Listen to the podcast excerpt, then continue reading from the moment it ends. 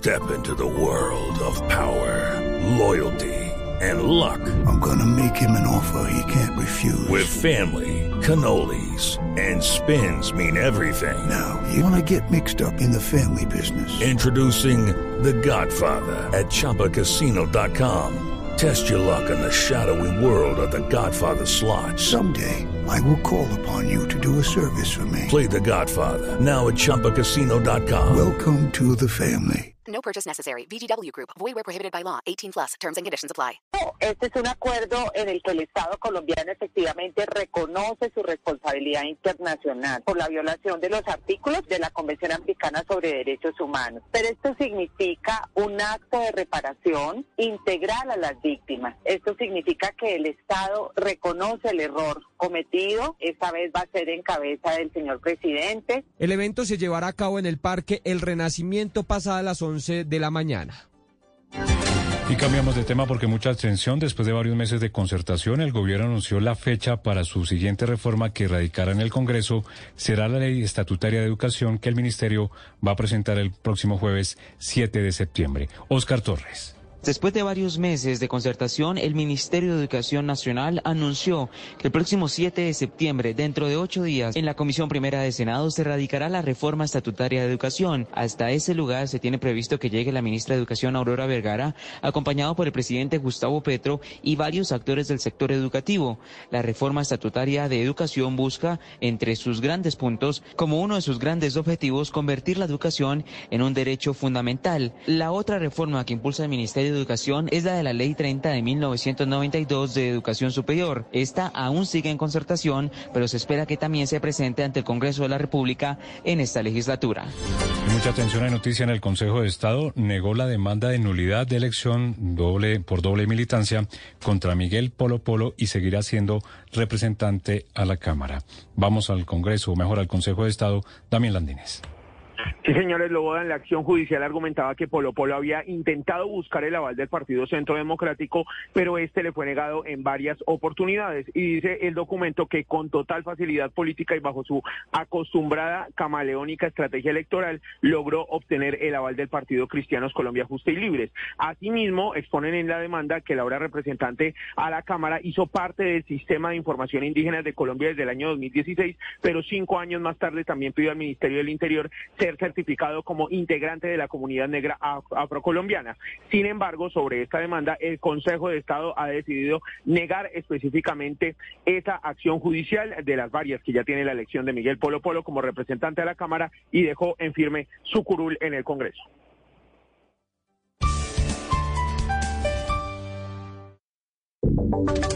Y ahora en Blue Radio, la información de Bogotá y la región. Y sigue la controversia entre el concesionario de la vía al llano y la alcaldía de Bogotá. Por un lado dicen que está avanzando el tránsito y por el otro lado reiteran que la vía permanece cerrada porque no hay condiciones de seguridad para los conductores. Felipe García.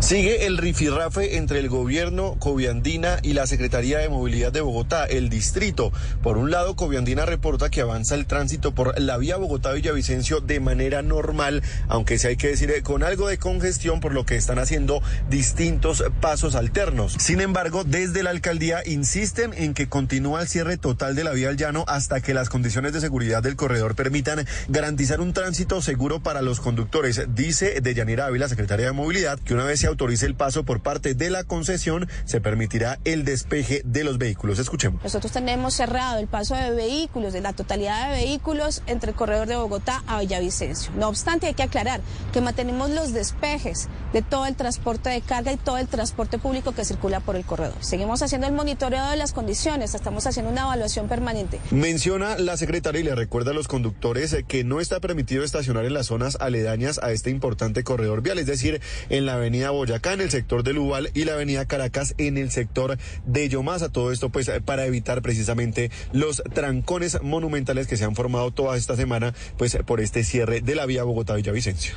Y una jueza de la República acaba de aprobar el principio de oportunidad que firmó la Fiscalía con Juan José Laverde, la persona, recordemos, que falsificó las pólizas de seguros para que se adjudicara el contrato de centros poblados. Juanita Tobar. El Lobodan Juan José Laverde es el principal testigo del caso Centros Poblados como condición para firmar el principio de oportunidad.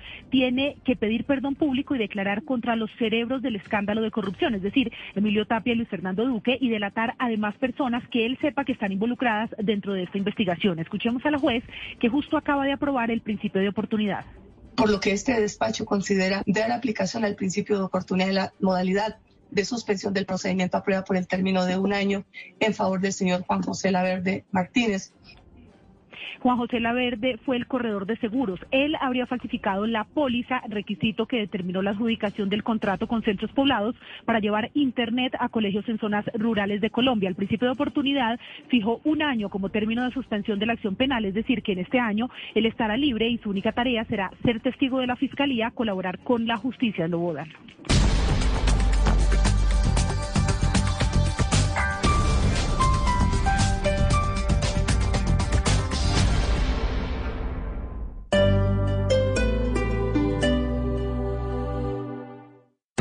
Esta es Blue Radio. Sintonice Blue Radio en 89.9 FM y grábelo desde ya en su memoria y en la memoria de su radio. Blue Radio, la alternativa. Ruthie, our last summer barbecue is this weekend, and it has to be epic. Well, Total Wine has this new reposado that'll rock your barbecue. And my favorite Cabernet will make your famous ribs even famous-er. Yes, just what my last summer barbecue needed. Wow, and at those low prices, they'll be great for my first fall barbecue. Ooh, I'll trade you my famous ribs recipe for one of yours. With the lowest prices for over 30 years, you'll always find what you love and love what you find. Only at Total Wine and More. Drink responsibly, B21. Lo tiene claro y usa la red 4G número uno en cobertura. Si aún no la tienes, pásate a Claro. Llama numeral 400. Servicios móviles sujetos a disponibilidad de cobertura. Conoce más en claro.com.co. Transmilenio hace un llamado a la solidaridad por las mujeres. Si escuchas un silbato, una mujer puede necesitar tu ayuda. Si observas que una mujer es víctima de acoso en el sistema de transporte, informa al personal del sistema Transmilenio la situación que se está presentando. Y ante cualquier emergencia, comunícate con la línea 123. Bogotá tiene mucho que contar. Alcaldía Mayor de Bogotá. Si es opinión. ¿Usted cómo cree que está manejando el presidente esa relación del gobierno con los gremios? ah? Está haciendo con los gremios lo que debió hacer hace o al inicio de su gobierno. Y es en estas primeras reuniones tratar de generar un ambiente de confianza que no existe. Ojalá que en estas reuniones pues sirva un poco de catarsis. No veo para qué el presidente los quiere, para qué quiere conversar. Y lo que veo es, digamos, un espacio para generar confianza entre ambos sectores donde no la hay. Si es humor. Así, JP para mí es muy tierno, mejor dicho, es como un hijo de pu. ¿Cómo? Porque él es, perdón, perdón, como un como Ah, ay, doctora Piedad, Dios mío. Además, lo que pide HP es ¿Cómo? que, pe- perdón, Otra vez. eh, Otra JP vez. es una propuesta muy incendiaria que solo se le ocurriría a ese pirobo. ¿Qué? ¿A ese qué? Perdón, perdón, a ese pirómano político. Voz Populi, de lunes a viernes desde las 4 de la tarde. Si es opinión y humor, está en Blue Radio, la alternativa.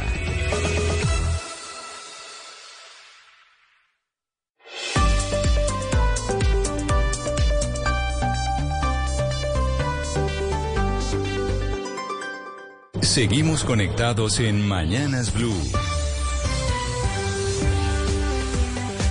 Desde este momento dirige Camila Zuluaga.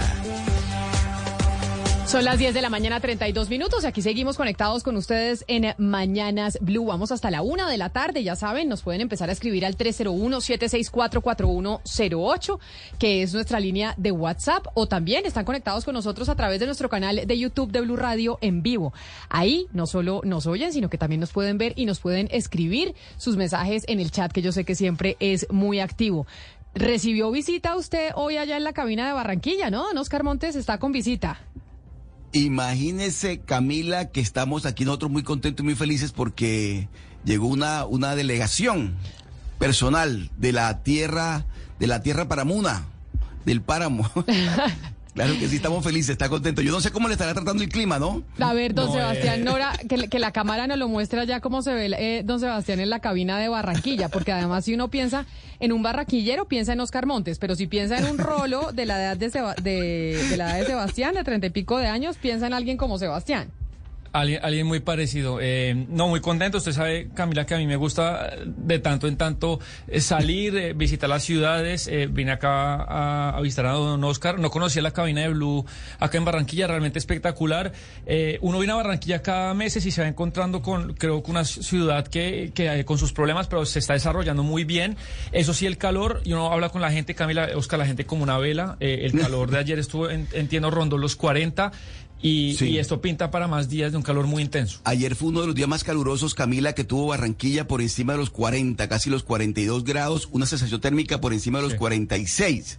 Ayer la temperatura en Barranquilla fue muy fuerte y bueno, y esto, esto comienza a subir porque viene la selección Colombia después, ¿no? Entonces hay que estar pendiente para todas esas cosas. Ah, no, lo que usted va a estar es lleno de visitas, Oscar, allá en Barranquilla. O sea, Barranquilla se está convirtiendo como un poco la nueva Cartagena, eh, que hay congresos, visitas. Pues, Sebastián, ¿usted por qué está allá? ¿Por qué se fue para Barranquilla a- a acompañar a Oscar?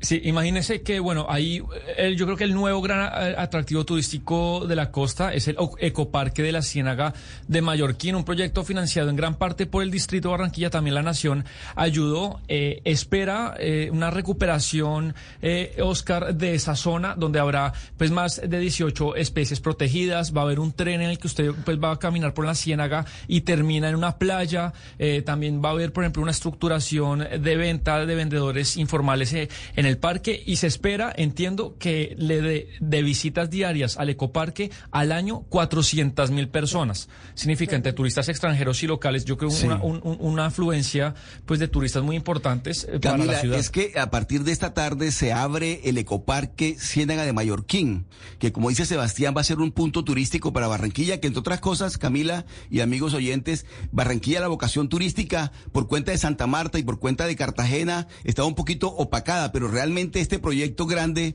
de la administración del doctor Pumarejo, el ecoparque Mallorquín, apunta hacia eso. Serían eh, unos ocho mil, diez mil personas diarias, obviamente con todo el cuidado que hay que tener, Camila, porque se trata de una zona ecológica muy protegida y hay que tener mucho cuidado porque usted sabe que cuando llegan las personas comienza pues a, a a afectarse la naturaleza.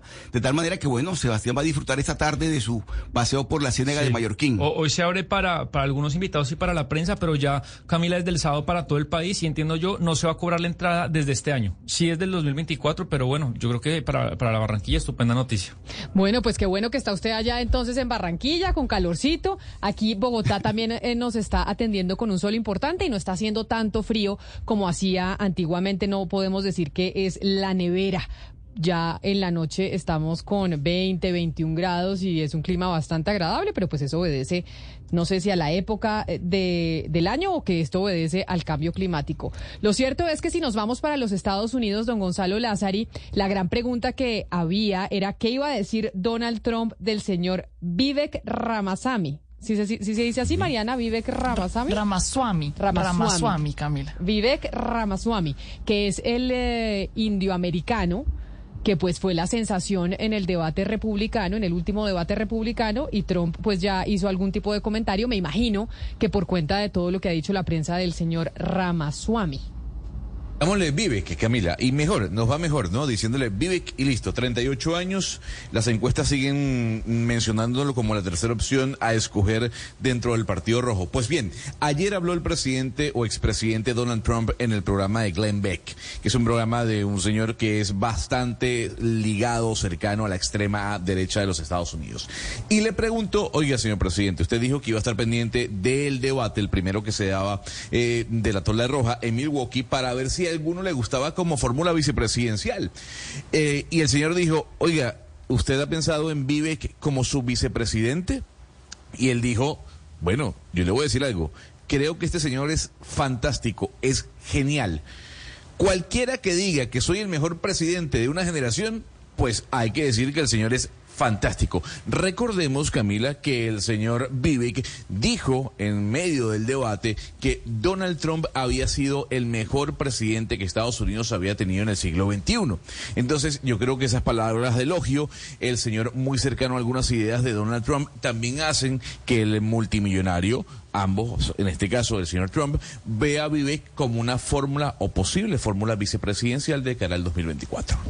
Pero dijo Vivek en el debate, Ana Cristina, yo no sé si usted lo vio, él dijo eso, dijo que Trump había sido el mejor presidente de una generación. Esa fue una declaración del señor Ramaswamy. Pues no me acuerdo si fueron las palabras, no me acuerdo si fueron las palabras exactas, pero hay una cosa, Gonzalo, este señor Rawasami jamás ha hablado mal de Donald Trump, es que hay varias cosas, Camila, no es solamente que diga eso, sino que uno, no habla mal de Donald Trump, en, en el segundo lugar, eh, él ya dijo, él ya anunció que le daría perdón presidencial a Trump, que si queda de presidente sería le daría perdón presidencial. Y pues de acuerdo con los eh, con los análisis del eh, New York Times dicen que este Rawasami hace ver a Donald Trump como una derecha suave, o sea, que está a la derecha de Donald Trump porque este señor es un libertario que además viene de una de una de las castas más fuertes de la India, o sea, sus papás, su papá era un ingeniero y su mamá eh, una psiquiatra y viene de una derecha muy fuerte. Entonces, este señor si queda, si Donald Trump no le da, no le va bien, pues le va a ir de todas de todos modos le va a ir bien con este señor porque este señor ya eh, ha prometido que le va a hacer pasitico, pasitico a Donald Trump si llega eh, si llega a la presidencia y que además a los que les va a ir pésimo es a los inmigrantes porque él ya anunció que si llega a la presidencia pues los hijos de inmigrantes no van a tener eh, ciudadanía americana.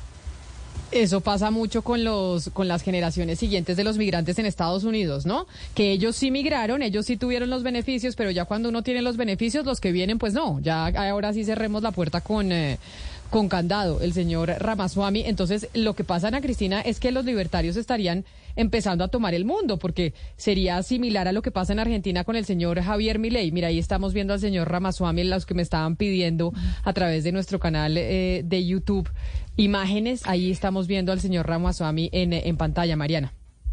Sí, no, lo que le iba a decir, Camila, es que frente a lo que usted dice, em, eh, eh, que, las segundas generaciones o las generaciones que nacen de inmigrantes en países como Estados Unidos, también el Reino Unido, por ejemplo, se ve mucho en específico eh, lo que decían a Cristina, las personas que vienen de castas altas de la, de la India tienen un, pues esa visión. Sí, es, es, es un tema social de pronto que ocurre y es que cuando vienen de estas castas altas de la India, que son los brahmins, los Shatria y eh, ellos emigran, salen a otros países como el Reino Unido o Estados Unidos, pues tienden a eh, aterrizar en unas ideologías a veces un poco extremas y ese es el caso del señor eh, Ramaswamy. Ahora, Donald Trump, yo creo que las palabras exactas que utilizó Gonzalo, el señor Trump sobre el señor Ramaswamy siendo su vicepresidente era el Dream Team, ¿no? El equipo de los sueños lo cual pues eh, yo creo que muchos estarían en desacuerdo, pero sí son eh, muy similares, por lo menos en sus propuestas. Este señor de 38 años con muy poca experiencia, no sé qué también le haría, aunque una, un vicepresidente, pues Camila, ese puesto, no sé, no, no, no tiene tanta relevancia dentro de la, del mundo de la política estadounidense, entonces pues no sé cómo le iría. Le voy a decir algo, Mariana. Usted que dice que yo traigo encuestas que son medio chimbines o chimbinas, son chimbas. A usted le encanta The Economist, le priva The Economist. Le tengo el último artículo. No en todo, pero sí. No, pues porque cuando usted es exalumno, Gonzalo, es como que usted fue a una universidad, entonces pues ella estuvo allá trabajando, entonces a usted le priva donde trabajó, por supuesto. Bueno, entonces la invito, Mariana, a que lea el artículo, ¿no? La candidatura a la reelección de Joe Biden está en problemas. ¿Por qué? Menos de uno de cada cuatro estadounidenses quiere que el presidente Joe Biden sea presidente nuevamente, según una encuesta que publicó AP hace cuestión de una semana. Incluso el 55% de los demócratas no cree que debe presentarse como candidato. ¿Por qué? Por el tema de su edad, Camila. Yo le invito a Mariana a que lea el artículo porque el tema de la edad va a pasar factura en esta próxima elección. A mí es que, bueno, uno, el Economist eh, hace una, eh, ¿cómo se dice? Una alianza con una eh, agencia que hace muchos eh, encuestas que se llama YouGov, y es, es muy buena, hay que decirlo, pero pues como todo antes, pues también se han equivocado. Es decir, no por mucho y tienden a ser eh, exactas en la mayoría de los casos, pero sí hay instancias en las que se, han equivocado. Ahora, eso no quiere decir que el tema del artículo o la conclusión del artículo está errada. Sí, la, la, la candidatura de Joe Biden es una candidatura compleja, no es una candidatura popular y por ende, eh, pues de una sale en- desde un punto a la carrera, pues no necesariamente en ventaja como usualmente salen los eh, que están, eh, los incumbe- incumbents, no sé si, eh, cuál es la traducción para eso, Camila, un in- incumbente no se dice, ¿cierto? Ana Cristina, ayúdeme. los tengo interesados, idea. los interesados. No, pues o sea, un incumbent es el que ya está en el en el en el poder, en la posición. Entonces, por ejemplo, Barack Obama en el 2016 era, eh, perdón, en el 2012 era un incumbent. ¿Sí me explico? O sea, usualmente los presidentes que están eh, apuntándole a la reelección quedan. Pues no es tan sencillo. El caso de Joe Biden eh, eh, es complicado en ese- en- porque no es muy popular, pero a mí sí me parece que esta obsesión que tenemos con la edad de Joe Biden es un poco exagerada y refleja un poco Mariana. la sociedad, pues esa, esa animadversión que tenemos con la vejez. A mí me parece que Joe Biden ha hecho muchas cosas muy buenas que presidentes mucho más jóvenes como que él, incluido Barack Obama, no han podido lograr. Mariana, ahí hay un eh, análisis, pues usted habla de, de The Economist y, y también es eh, importante, creo yo, hablar eh, del análisis que hace The New York Times sobre el personaje del cual empezamos a hablar, que es de Ramasamy, y decía, eh, ¿cómo es posible? Además, aquí hay, él tiene un problema, si el problema de Joe Biden es la edad, el problema de Ramasamy es el nombre. juventud, la falta de cuando usted tiene uno- no, y, y el nombre, empiece por el nombre. Cuando usted tiene un nombre que la gente es difícil de, pro- de pronunciar y que no es de fácil recordación, eso empieza a ser un problema. Entonces, este señor, este señor que es un biólogo además, tiene una biografía muy interesante porque él es un biólogo y él empieza a apostar a industrias de biotech. Entonces, por ejemplo, empieza a comprar patentes, patentes que están dormidas o que no están sirviendo y él las empieza a comprar. Y hubo un negocio que él hizo y le, no le salió bien con Claxo eh, y él compra esta droga para el Alzheimer, esta patente de la droga para el Alzheimer y después no le va bien. Él se empieza a dar, se empieza a dar a conocer por ciertos negocios, pero como político hace una apuesta muy interesante y es ir a todo empezar a ir a todo. Primero, para que su nombre empiece a sonar, para que la, empiece, la gente empiece a decir eh, Rawasami, Rawasami, que la gente se empiece a acordar. Entonces, lo empiezan a, invitar a podcasts chiquitos, yo voy. A debates con dos pelagatos, yo voy. Al programa de tal, yo voy. Empieza a ir a todo y a todo y a todo. Y fíjese cómo ya él dice, Claro. yo soy el, el- el que va, el que tiene que derrotar Donald Trump. El, el, el candidato, el segundo, ese segundo poderoso, soy yo. ¿Y cómo fue? Haciéndose sonar, haciendo sonar su nombre en todos lados. Pero es que a mí, a mí lo que me hizo ruido de- un poco de lo que dijeron ustedes dos, Mariana y Ana Cristina, es que este era un candidato libertario y que y, y ahorita después dijo Mariana que los libertarios muy Eso, eso no. extremos y no sé qué. Claro, usted Yo- lo tengo- porque usted es libertario, entonces ahí No, sale, sale la depe- defensiva. de- dependiendo de, de cómo uno entienda que es ser libertario, soy yo no, pero eso yo no, no, import- no importa en este momento, importa el señor. Eh, uno, a Gonzalo me acuerdo que trajo acá a, a la candidata del Partido Libertario de los Estados Unidos y él está muy en contra tanto Joe Biden como Donald Trump. O sea, los libertarios de Estados Unidos que sacaron 3 millones de votos no apoyan a ninguno de los dos partidos. Y dos, pues sería un muy mal libertario porque los libertarios están a favor de que las fronteras sean ágiles en cuanto a ideas capitales y migrantes. Entonces, si el señor está en contra de los migrantes, si es antimigrante, si es medio fachosito por ahí, pues es un pésimo libertario, de- déjenme decirles. Pero antes de, irnos con una denuncia que tenemos importante y un dato de última hora que tenemos sobre el caso de Laura Sarabia, quien regresa al gobierno del presidente Iván Duque, Ana Cristina, sobre los republicanos, sobre la candidatura presidencial republicana en los Estados Unidos, vamos a tener en el próximo debate, pues, la cuota colombiana, que va a estar moderando también ese próximo debate, que dónde será, y ahí Colombia presente con una periodista. Pues la periodista colombiana que va a estar en ese debate es Ilia Calderón eh, Camila. Entonces, con mucho orgullo, pues la presentadora de CNN colombiana, egresada de la Universidad de Antioquia, Medellín presente, va a ser eh, la, eh, la moderadora. Camila, y le hago una pequeña Ah, usted corrección Medellín presente, usted porque Ilia, Ilia es de Medellín. Pues Ilia, no sé si Ilia es de Medellín, pero sí estudia en la Universidad de Antioquia. no sé si Ilia nació en Ah, usted Medellín, ya entonces pero va a sacar, la Universidad va a sacar pecho por, por la región, ahí en el debate republicano. Y por la Universidad de Antioquia, por el alma mater que nos llena de orgullo, eh, también saco, saco la cara. Camila, una pequeña corrección. Eh, Laura Sarabia entra otra vez al gobierno de Gustavo Petro. ¿Y yo qué dije? Iván Duque. Ay, no, pero una patinadita, una patinadita chiquita.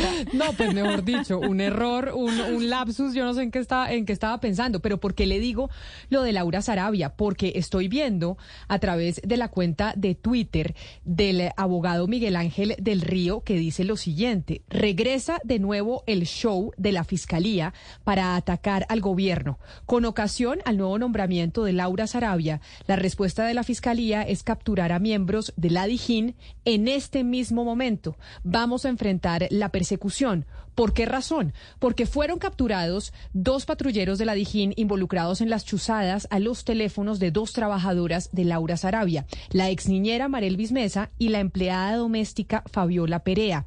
Se trata de los patrulleros John Morales y Diana Alejandra Cañizales.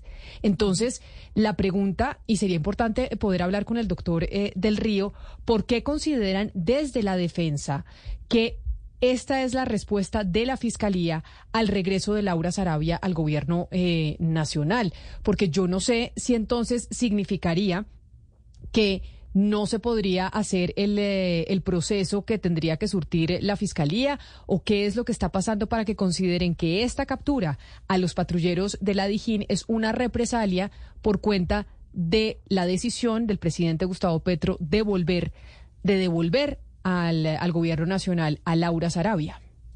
Pues eh, Camila, yo lo que lo, pues la lectura que le doy a lo que dice eh, el doctor Miguel Ángel del Río es eh, precisamente porque vuelve a poner en el momento en que se anuncia la entrada de Laura Sarabia, la reentrada a la Casa de Nariño, pues se vuelve a traer el caso. Como decir, no se nos ha olvidado, mire, aquí estamos y seguimos en esto y tenemos, y tenemos a este par de personajes y con estos personajes pues vamos a llegar a la verdad. Pero es que mire que esto es muy de la forma de, de operar de, de la Fiscalía de Francisco Barbosa, que es siempre tener ciertas coyunturas y en las coyunturas echar una bomba mediática. Entonces él precisamente eh, espera este momento o aprovecha este momento para anunciar, para hacer este anuncio. Entonces yo creo que es, es más como por la bomba mediática en el momento. Ana Cristina, se pregunta uno entonces cuál es el momento oportuno, porque está, estamos hablando de una investigación en curso y por supuesto que una investigación en curso va a tener un desarrollo y dentro de ese desarrollo me imagino que habrá unas órdenes de captura, otras personas que van a ser eh, desvinculadas de la investigación. Es decir, es una investigación en curso que involucra inclusive a la doctora Laura Sarabia. Es decir, si mañana llega a tomarse una decisión con respecto a la doctora Laura Sarabia, ¿también va a ser un show? O sea, no se puede tocar, no se puede proceder. ¿En qué momento puede obrar la justicia cuando estamos hablando de una investigación en curso? Los patrulleros, pues las decisiones las toma la, fiscalía y seguramente era el momento de tomarlas. Lo que se pregunta uno es en qué momento, cuando hay una, una investigación en curso, se pueden tomar decisiones para que no sean calificadas por una de las partes como un show. ¿En qué momento? Sí, lo que pasa, lo que pasa, Oscar, es que precisamente eh, a lo que nos acostumbró eh, Francisco Barbosa como fiscal es a esa ingenuidad que usted tiene. Es decir, ah, entonces ¿cuándo? No, cuando la justicia debe actuar siempre. No, pero es que no es ingenuidad, claro, es la ingenuidad de la ciudadanía que cree, ah, es una investigación en curso y una investigación en curso va a tener unas decisiones que se van a tomar en algún momento, mañana, pasado mañana. Por eso yo pregunto, ¿en qué momento se puede tomar la decisión para que no sea calificada como un show? O como parte de la, de la, de la, no sé, del show del doctor Barbosa, no tengo ni idea. Siempre siempre Barbosa echa su bomba en el momento que hay una decisión del gobierno Petro. Eso siempre cuando hay una decisión o cuando él ve cómo eh, robar una luz o cómo caer, él siempre hace un show que además también eso, eso sí hay que decirlo, eso no es un modus operandi de, Barbosa, eso también era muy de Néstor Humberto Martínez, de cuando tenía algo de echar una bomba, pues buscaba el momento propicio. Si, si tenía esas dos, si tenía esas dos capturas, ¿por qué lo hace? ¿Por qué lo hace en el momento en que se anuncia la, entrada de Laura Sarabia? O sea, ¿por qué esas coincidencias? O sea, esas coincidencias siempre son en el momento justo. A, Barbosa siempre le coincide toda la captura o la investigación, siempre le coincide con algo del gobierno Petro. Pero, ahí sí, pero ahí es la manera Pero ahí, pero ahí yo entiendo la pregunta que incluso que se hace Oscar y que nos escriben los oyentes al 301-764-4108 y es, entonces, eh, ¿cuándo deberían actuar? Que es eh, si, si existe esa suspicacia, que claro que existe, y no solo con Barbosa, sino con otros eh, funcionarios, es que existe esa desconfianza, entonces, ¿cuándo debe actuar eh, la justicia? ¿Qué tal Pues que, es que, que- sí sea este el momento oportuno o no? No sé, porque como que siempre cada actuación de cualquier lado, y no solo eh, no solo de Barbosa, Se después los dicen, términos. después dicen del, del gobierno, es que el gobierno está haciendo esto para ocultar tal cosa que dijeron. Entonces, ¿en qué momento Entonces- se debe actuar? Sí, entonces, mire, Camila, ahí es, términos? no, eh, es, eh, mire, por ejemplo, uno dice, ¿por qué las investigaciones de Odebrecht? ¿Por qué empiezan a salir ciertas cosas en el momento que el Departamento de Justicia de los Estados Unidos eh, publica ese comunicado? ¿Por qué Odebrecht? Si eso lleva tantos años, ¿por qué se empieza otra vez a hablar de Odebrecht en tal momento? ¿Cierto? Entonces, es decir, ahí cuando empieza a decir, yo, em- eh, yo tengo tantas capturas y, y empieza a sacar toda una lista de, de capturas y de indagatorias con respecto a Odebrecht, ¿tiene que ser pegado a algo que hizo el Departamento de Justicia? No, ¿por qué no lo había dicho antes? O sea, ¿por qué no había dado esa información antes? No, la justicia tiene Cristina- que actuar siempre, no tiene que ser solamente a, pun- a punta de bombas mediáticas, es que la justicia siempre tiene que funcionar. Pero además, ¿sabe cuál es la diferencia entre, entre la fiscalía y el gobierno para especular con, con el timing o con los tiempos? Que yo creo que un gobierno pues se eligió políticamente y, y- y- y tiene interacción con la política todo el día. Un gobierno yo creo que sí puede especular con eso, eh, con qué tiempo, qué, qué anuncio le puede favorecer la fiscalía, si es muy delicado que, que lo haga, que, que tenga como esa especulación, me parece a mí. Pues sí, pero No, por... el- Dígame, Oscar. Pero, pero, pero, pero mire, Camila, es que se nos olvida de verdad que eso, es decir, estamos hablando, para decirlo en, claro, en, términos muy concretos, de una presunta justicia selectiva. Es decir, en el caso colombiano y en presencia del doctor Barbosa, hay quienes consideran que el doctor Barbosa debería declararse impedido para tomar decisiones dentro de una investigación que está en curso. Es que a eso me, a eso me refiero yo, Camila. Es que los tiempos corren y los, y los términos son, son muy claros en una investigación y en, unas de- y en unos procesos judiciales. Si llegó el momento de proceder contra los patrulleros, pues llegó el momento de proceder contra los patrulleros. ¿Qué tal que la engavete? Entonces van a decir, el doctor Barbosa engavetó la investigación y esperó que vencieran los términos. ¿O no? Entonces, si procede, es malo. Y si no procede, también es malo porque entonces engaveta las investigaciones. ¿Quién nos entiende a nosotros los colombianos en estos casos, Camila? Pues por esa razón es que eh, estoy poniendo, y lo vamos a volver a poner en pantalla, el trino del abogado Miguel Ángel del Río, porque el abogado eso es lo que está diciendo, Oscar, y, y dice, regresa de nuevo el show de la Fiscalía para atacar al gobierno, con ocasión al nuevo nombramiento de Laura Salavia, la respuesta de la Fiscalía es capturar a miembros de la Dijín en este mismo momento.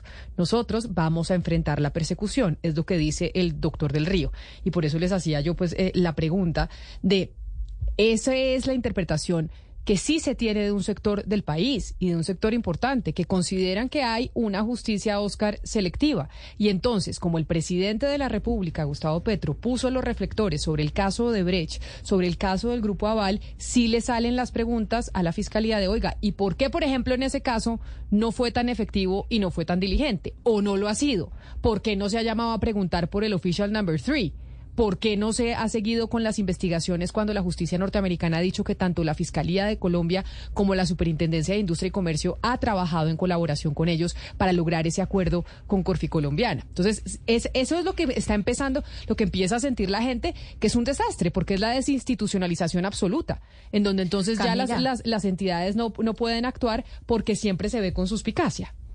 No, y Camila, hay que mirar solamente las actuaciones de Barbosa. Es clarísimo que el fiscal Barbosa está haciendo campaña, o sea, está en campaña política. Ese, ese discurso que dio ante los empresarios eh, contra Gustavo Petro, ese no es el discurso de un fiscal.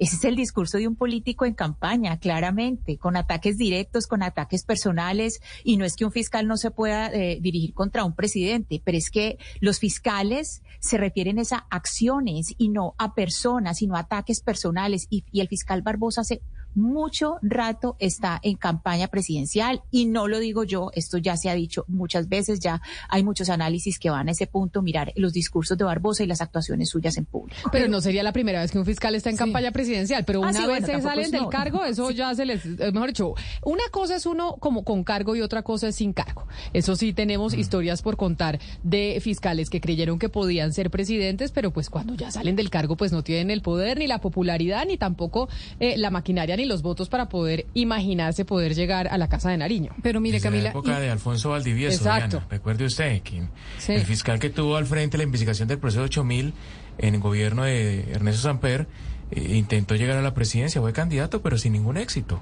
Pero mire, Camila, independientemente de que ese no sea el momento político, de que nunca vaya a ser el momento político, de que el señor Miguel Ángel del Río se moleste y diga que vamos a, enfrentar la persecución y ese vamos que nadie entiende si es él como defensor de quién. Entonces, lo que uno dice, Camila, es que para el país sí es sano conocer la verdad de lo que pasó con ese maletín de la plata de Laura Sarabia. Para el país sí es sano conocer qué información tienen estos patrulleros, independientemente de si le gusta al gobierno o no, si le gusta la fiscalía o no. ¿Qué información tienen ellos? ¿Para dónde se fue esa plata? ¿Esa plata la encontraron o no? ¿Qué pasó en ese caso? Yo creo que es sano para el país y yo creo que el país se merece la verdad. Y mientras se sepa la verdad, pues entonces, y tiene que haber capturas para que se sepa la verdad, pues que capturen. Pero no puede ser que este no, no- este no va a ser el momento político y nunca va a ser el momento político. Pero yo sí creo que el país se merece la verdad. Pues se merece la verdad en todos los casos. Y ese es el En reclamo todos. que se le hace un poco a las autoridades. Y es, dicen, ¿por qué son diligentes con unos casos en particular y con otros si se demoran? Y eso duerme, eh, mejor dicho, en los anaqueles de la fiscalía y de los eh, tribunales ciertas investigaciones y otras no. Sí, pero cuando saca, por ejemplo, lo de Oscar Iván Zuluaga, todos celebran. Cuando saca lo de Odebrecht, algunos celebran. Cuando sacan lo de Lauro Sarabia, algunos celebran. Entonces, ¿qué tiene que sacar la fiscalía para que todos estén felices? O sea, ¿qué cargo, qué, qué, qué ejemplo sí debe sacar y qué no, si hemos visto que ha sacado de un lado y de otro? Yo entiendo que todos los fiscales tienen una posición política, pero eso ha sido histórico en este país. Pero venir a decir que se tienen que quedar quietos y no capturar porque hay un- una persecución contra el gobierno nacional, cuando los principales implicados son la mano derecha del presidente de la República del país, pues entonces empaque y vámonos. Oscar. Sí, porque Camila, mire, en este caso lo que uno está pensando es el doctor, el do- el- en el caso de la doctora Laura, Laura Sarabia, y por eso el trino del doctor del Río, ahí también no, se nos puede olvidar que hay, una muer- hay un muerto, el coronel Dávila. ¿En qué, ¿En qué condiciones, en qué circunstancias de tiempo, modo y lugar se produjo su deceso?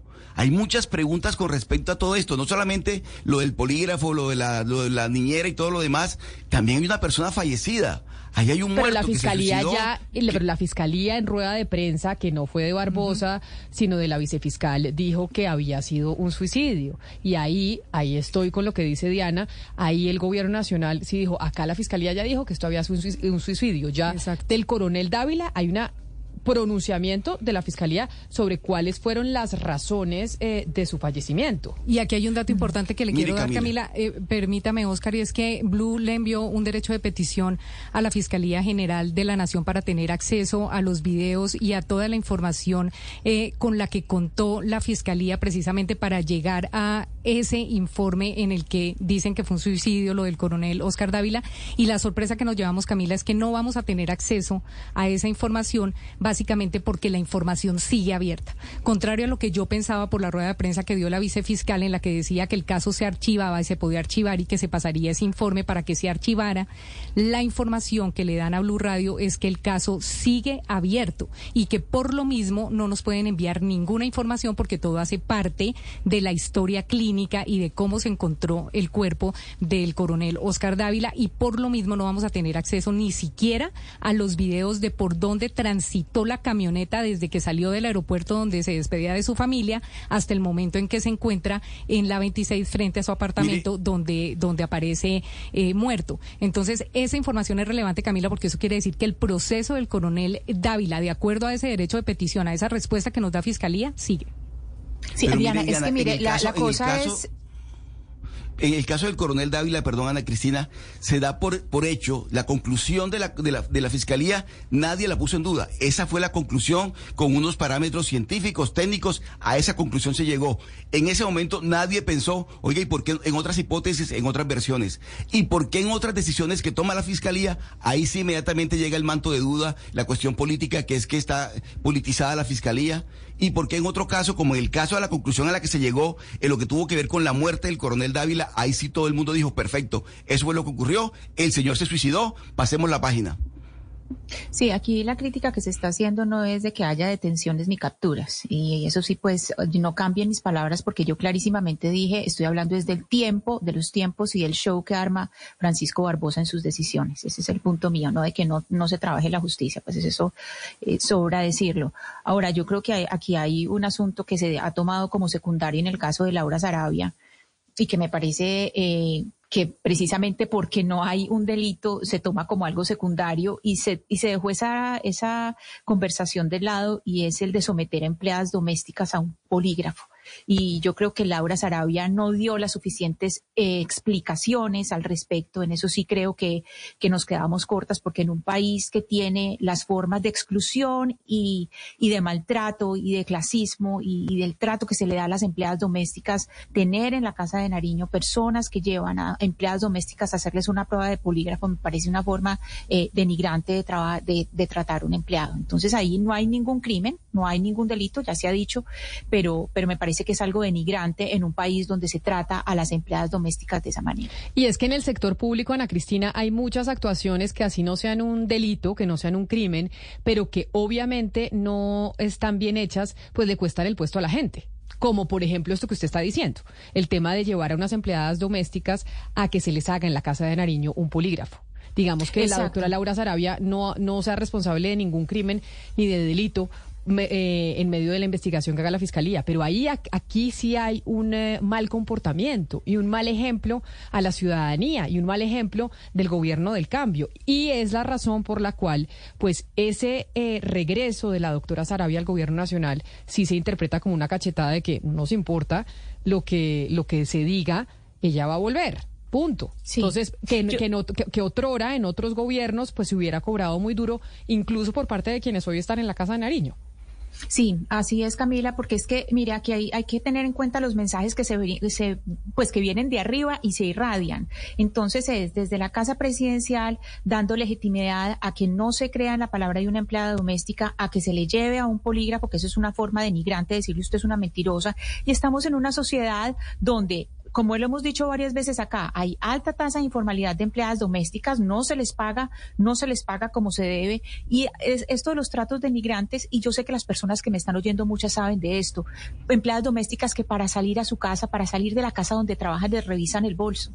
O sea, que eso, que eso es una cosa, es una cosa denigrante, que usted salga de su trabajo y le revisen el bolso, porque es una cosa que hacen muchas personas y eso es un, eso es un mal, una forma de maltrato y que digan que en la casa presidencial cogen y las, y las ponen en un polígrafo, pues no, no, no me parece que ese sea un buen mensaje y creo que Laura Sarabia ahí sí, sí debe una, una explicación clara, le debe una explicación clara a la gente. Pero Ana Cristina, eso de que nos revisen a nosotros aquí en Caracol Televisión cuando salimos nos revisan el carro y la cartera y todo. Con perro. No, con perro y saliendo con máquina. Y, y pasamos por metales y por todo para saber qué entramos y, qué sacamos. Sí, Camila, pero es que hay una cosa muy distinta. Usted hace eso en una empresa y en una empresa se lo hacen a usted y se lo hacen a todos. Se lo hacen absolutamente a todos. Usted a su casa no le revisa el bolso a la gente que va a hacerle la visita. Usted se lo hace solo a la empleada doméstica. Entonces sí hay un trato discriminatorio. Si usted fuera a una, a una casa, a una residencia, digamos, a una embajada, que en muchas embajadas que son residencia le revisan a todo el mundo, pues listo, es a todo el mundo. Pero fíjese que lo que le estoy hablando de las empleadas domésticas es solamente a la empleada doméstica. Tiene razón. Entonces ahí sí estamos hablando de discriminación. Pero además, pero Ana Cristina, lo, de Lara Sarabia es, es, una afrenta a todo el país, eh, es, realmente sacar el pecho y decir lo, que dice Camila, a mí no me importa nada, porque más allá de que el presidente le ofrezca algo, uno tiene que tener un poco de pudor y de sentido de la proporción. Si es inocente que se defienda de lo que se le acusa es muy grave en fiscalía, pero también ante el país, porque Semana y Vicky Dávila nos quedaron debiendo el 50% de la conversación, yo también todavía estoy ávido de conocerla, de ella que decía en esos audios que son gravísimos, son de la mayor gravedad.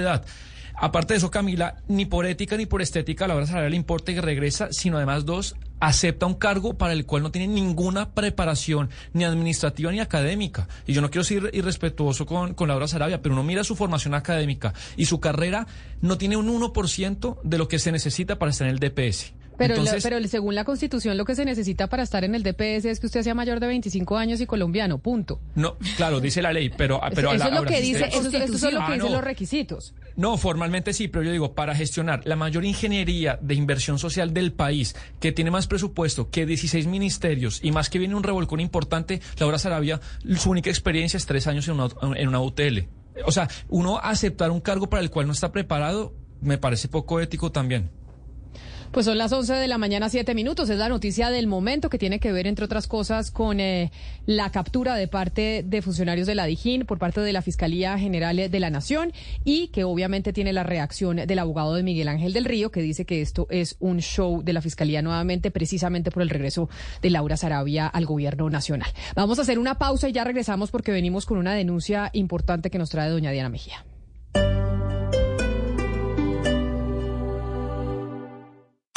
Ruthie, our last summer barbecue is this weekend, and it has to be epic. Well, Total Wine has this new reposado that'll rock your barbecue. Wow. And at that low price, it'll be great for my first fall barbecue. Love what you find at Total Wine and More. Drink responsibly, B21. Un amor puro, un amor verdadero, un amor paciente, que todo lo sufre, todo lo espera, todo lo soporta. Regresa el mes del amor. Amor por mi selección Colombia. Nos tomamos Barranquilla del 4 al 8 de septiembre. Regresa el mes del amor. Colombia. Venezuela. En Blue Radio y bluradio.com con Mañanas Blue, Blog Deportivo y Voz Populi. Nos tomamos Barranquilla. Amor por mi selección Colombia.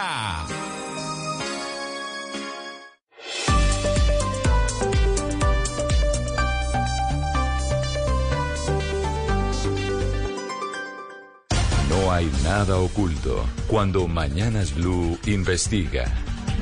11 de la mañana, 9 minutos y tenemos una noticia a esta hora, una investigación, Diana, ¿de qué se trata? Pues Camila, eh, recibimos en Mañanas Blue una denuncia que nos decía en un principio, óigame, ¿cómo es esto que el señor José Elías Melo, el expresidente de Corfi Colombiana, eh, llegó a ser presidente de una fiduciaria que se llama Acción Fiduciaria, llegó a pasar un apartamento eh, avaluado en más de 4 mil millones de pesos a esa fiduciaria eh, y nadie dice nada? Es como si el señor escondiera los recursos y como si esa eh, empresa se prestara para ese tipo de cosas. Yo no entendía mucho el tema, pero cuando me puse a investigar, Camila, me di cuenta que acción fiduciaria no tenía solamente ese cuestionamiento, sino muchos más. Y por lo mismo, Camila, eh, nos pusimos a averiguar qué era lo que pasaba con las eh, propiedades, con los edificios, con las construcciones y con las cosas que maneja y que tiene acción fiduciaria. Le voy a explicar un poco. Acción fiduciaria es una fiducia y una fiducia es eh, como un seguro que usted pone, que usted le entrega un edificio, le entrega un terreno, eh, le entrega un apartamento para que se lo cuide y se lo proteja y para que usted no pierda la plata. Entonces, por ejemplo, en Bogotá, eh, Cartagena, Barranquilla, se desarrollaron cuatro grandes proyectos inmobiliarios y estos cuatro grandes proyectos inmobiliarios que fracasaron y que tienen cientos de denuncias coinciden en algo, en que todos fueron apalancados y apoyados por acción fiduciaria. Por eso le agradecemos estar a esta hora al señor Pablo Trujillo, presidente de Acción Fiduciaria. Señor Trujillo, buen día, gracias por acompañarnos en Blue Radio. Buenos días. Muchas- Me preocupaba mucho la, in- la introducción que usted hizo. Sí, tranquilo, tendrá tiempo para aclarar, señor Trujillo, mil gracias. Eh, está también en la Eh, línea ese- señor... Ese arranque no me gusta. Perfecto. Está también en la línea el señor David Isasi Gamora. David Isasi Gamora es un abogado víctima de quienes invirtieron en un proyecto inmobiliario que se llama Aeropuerto Business Hub. Señor Isasiga, buen día. Buenos días, Diana. Buenos días a toda la mesa. Y también nos acompaña Luis Ángel Mendoza, que es abogado de las víctimas de los proyectos B de Bogotá, B de Cartagena y B de Barranquilla. Abogado Mendoza, gracias por estar en Blue. Eh, buenos días para todos los presentes periodistas y para toda la audiencia y para el señor eh, de la fiduciaria. Este tema es algo complicado, Camila, y entiendo que al señor Trujillo no le guste un poco mi presentación, pero a este tema de estos cuatro grandes proyectos inmobiliarios llegamos precisamente por este problema y por este cuestionamiento que nos hacían a raíz de todo lo que ha pasado con Odebrecht y todo lo que ha pasado con este caso y con las personas que han ido o no han ido a la cárcel por el tema de Odebrecht. Uno de los principales eh, como condenados por el tema de Odebrecht fue precisamente José Elías Melo y por eso es que no, por eso es que llegamos a Acción Fiduciaria y por eso es que llegamos a este tema de lo que está pasando con estos proyectos inmobiliarios. Pero para que la gente entienda, fueron proyectos como por ejemplo B de Bacatá, Bogotá, que en 2011 se tumbó el histórico Hotel Bacatá para construir ahí una torre gigantesca de más o menos 65 pisos que se convertiría en el edificio más alto del país. Eh, ahí se ofrecía centros comerciales, oficinas, eh, se ofrecían apartamentos. eh, era, mejor dicho, el boom empresarial situado en la carrera quinta con 19, con calle 19. Entonces, eh, todo el mundo invirtió, Camila, porque todo el mundo decía, no va a haber ningún problema, esto lo están promocionando los principales medios eh, de comunicación del país y aquí la plata va a estar cuidada porque va a estar en esa fiducia de acción fiduciaria. O sea, estos son esos proyectos, cuando usted hace referencia a B de Bacatá, son estos proyectos en donde la gente metía unos pesos, una plata y compraba un derecho fiduciario, que así Correcto. se llama, un derecho fiduciario para que, eh, no sé, usted tenía, costaba 50 millones, 60, no tengo ni idea. Y después esperaba que eso le, le diera una rentabilidad y la garantía de que esa plata iba a estar cuidada son las fiducias. Son las fiducias porque usted le entrega la plata a la fiducia. Entonces usted dice, señores fiducia, yo aquí entrego más o menos lo que usted dice. Había unos capitales mucho más altos, eh, se vendían estos derechos fiduciarios eh, de más de 40 millones de pesos y la gente decía, yo compro cinco derechos fiduciarios, yo compro tres, yo compro dos y firmaban un contrato con una fiducia y usted decía, acá tengo mi platica, pero la tengo tranquila, eh, segura yo, por ejemplo, dicen, yo invierto eh, mi pensión en esto, mis ahorros de toda la vida. Hay gente que invirtió los ahorros de toda la vida y que una década después no han visto absolutamente nada. Pero para que nos explique un poco mejor lo que está pasando, por ejemplo, abogado Izáciga, con el eh, edificio Aeropuerto Business Hub, que está ubicado muy cerca del aeropuerto El Dorado de Bogotá, en la calle 26, entre la ciudad de Cali y la Avenida de la Esperanza, ¿qué fue lo que pasó con esa construcción y con qué se encontró usted que es el apoderado de las víctimas? Bueno, claro que sí. Mira, el, en el año 2013 empieza el promotor del proyecto, una empresa llamada Prodigy, a promocionar el proyecto frente a terceros inversionistas, ofreciéndoles que van a hacer una inversión inmobiliaria en un proyecto que les va a dar unos a futuro cuando el, cuando el edificio estuviera construido y también le iba a dar una valorización del predio con el gancho para, para, darle garantía a la gente de que había de por medio un contrato fiduciario y una fiduciaria vigilada por el Estado que iba a ser el veedor o el protector de los derechos y de los recursos que, que se iban a administrar en ese proyecto. Ese proyecto se comercializa en el año 2013 y 2014. La gente invierte y el proyecto se comienza a construir en 2013. La promesa que se hace por parte del promotor, que la conocía la acción fiduciaria y así lo deja establecido en, en- sus informes, era que el proyecto se iba a terminar la obra en el año 2015. Inicialmente se había programado para el 25 de noviembre de 2015, eh, pero finalmente, digamos, contractualmente se tenía que terminar en julio del 2015. ¿Qué pasó? ¿Qué pasó con ese proyecto? Con ese proyecto pasó que el edificio se terminó, el edificio efectivamente se encuentra terminado, se encuentra entregado a la fiduciaria y a la fecha de hoy, ocho años después de, de- de- cuando contractualmente tenían la obligación de entregar el proyecto, el proyecto no se ha explotado, no se ha podido arrendar. Los inversionistas del proyecto que pusieron sus ahorros y sus recursos allí no han recibido un peso y, y actualmente no tienen, no, no tienen certeza de qué sucedió con sus recursos. Abogado, abogado Izáciga, permítame le hago una pregunta que nos hace un oyente a través del 301-764-4108, que puede ser muy básica, pero que es importante para que podamos entender el tema. Cuando una, pre- una persona compra un derecho fiduciario, ¿eso qué es? ¿Qué es lo que está comprando? Claro que sí, digamos que jurídicamente cuando uno eh, firma un contrato de fiducia y constituye una fiducia, uno entrega un bien, ya sea dinero, ya sea un inmueble, ya sean bienes, etcétera, para que pasen en cabeza de la fiduciaria y la fiduciaria los administre. Digamos que en cambio a esa entrega del bien, uno recibe jurídicamente una cosa que se llama derechos fiduciarios y es básicamente el derecho que yo tengo a participar en ese fideicomiso y a futuro de tener unos beneficios para cobrarle a ese, a ese al fideicomiso y a la fiducia. Ah, entonces compra usted ese derecho como un pedacito del edificio, Como un pedacito. Entonces a O sea, usted le dice, mire, usted no puede comprar un apartamento completo o un local No, completo, no, no, sino no. un pedacito. Es que, Camila, este, esta figura que trajo eh, eh, casualmente el señor Trujillo a Colombia, esta figura es que no existe nada en un terreno y a usted le venden la idea de que usted va a ser socio, de que usted va a ser el dueño. Entonces ellos compran grandes hoteles, grandes edificios, grandes centros comerciales, los compran pensándose socios y pensándose dueños y que van a vivir de la renta el resto de su vida. Entonces la gente dice, listo, yo le meto a esto 50, 80, 100 millones de pesos o mucho más, yo le meto a esto esta plata porque yo sé que cuando arrienden esas oficinas, que cuando arrienden esos apartamentos, que cuando alquilen esos hoteles, yo voy a recibir una ganancia. Esa, esa es la figura.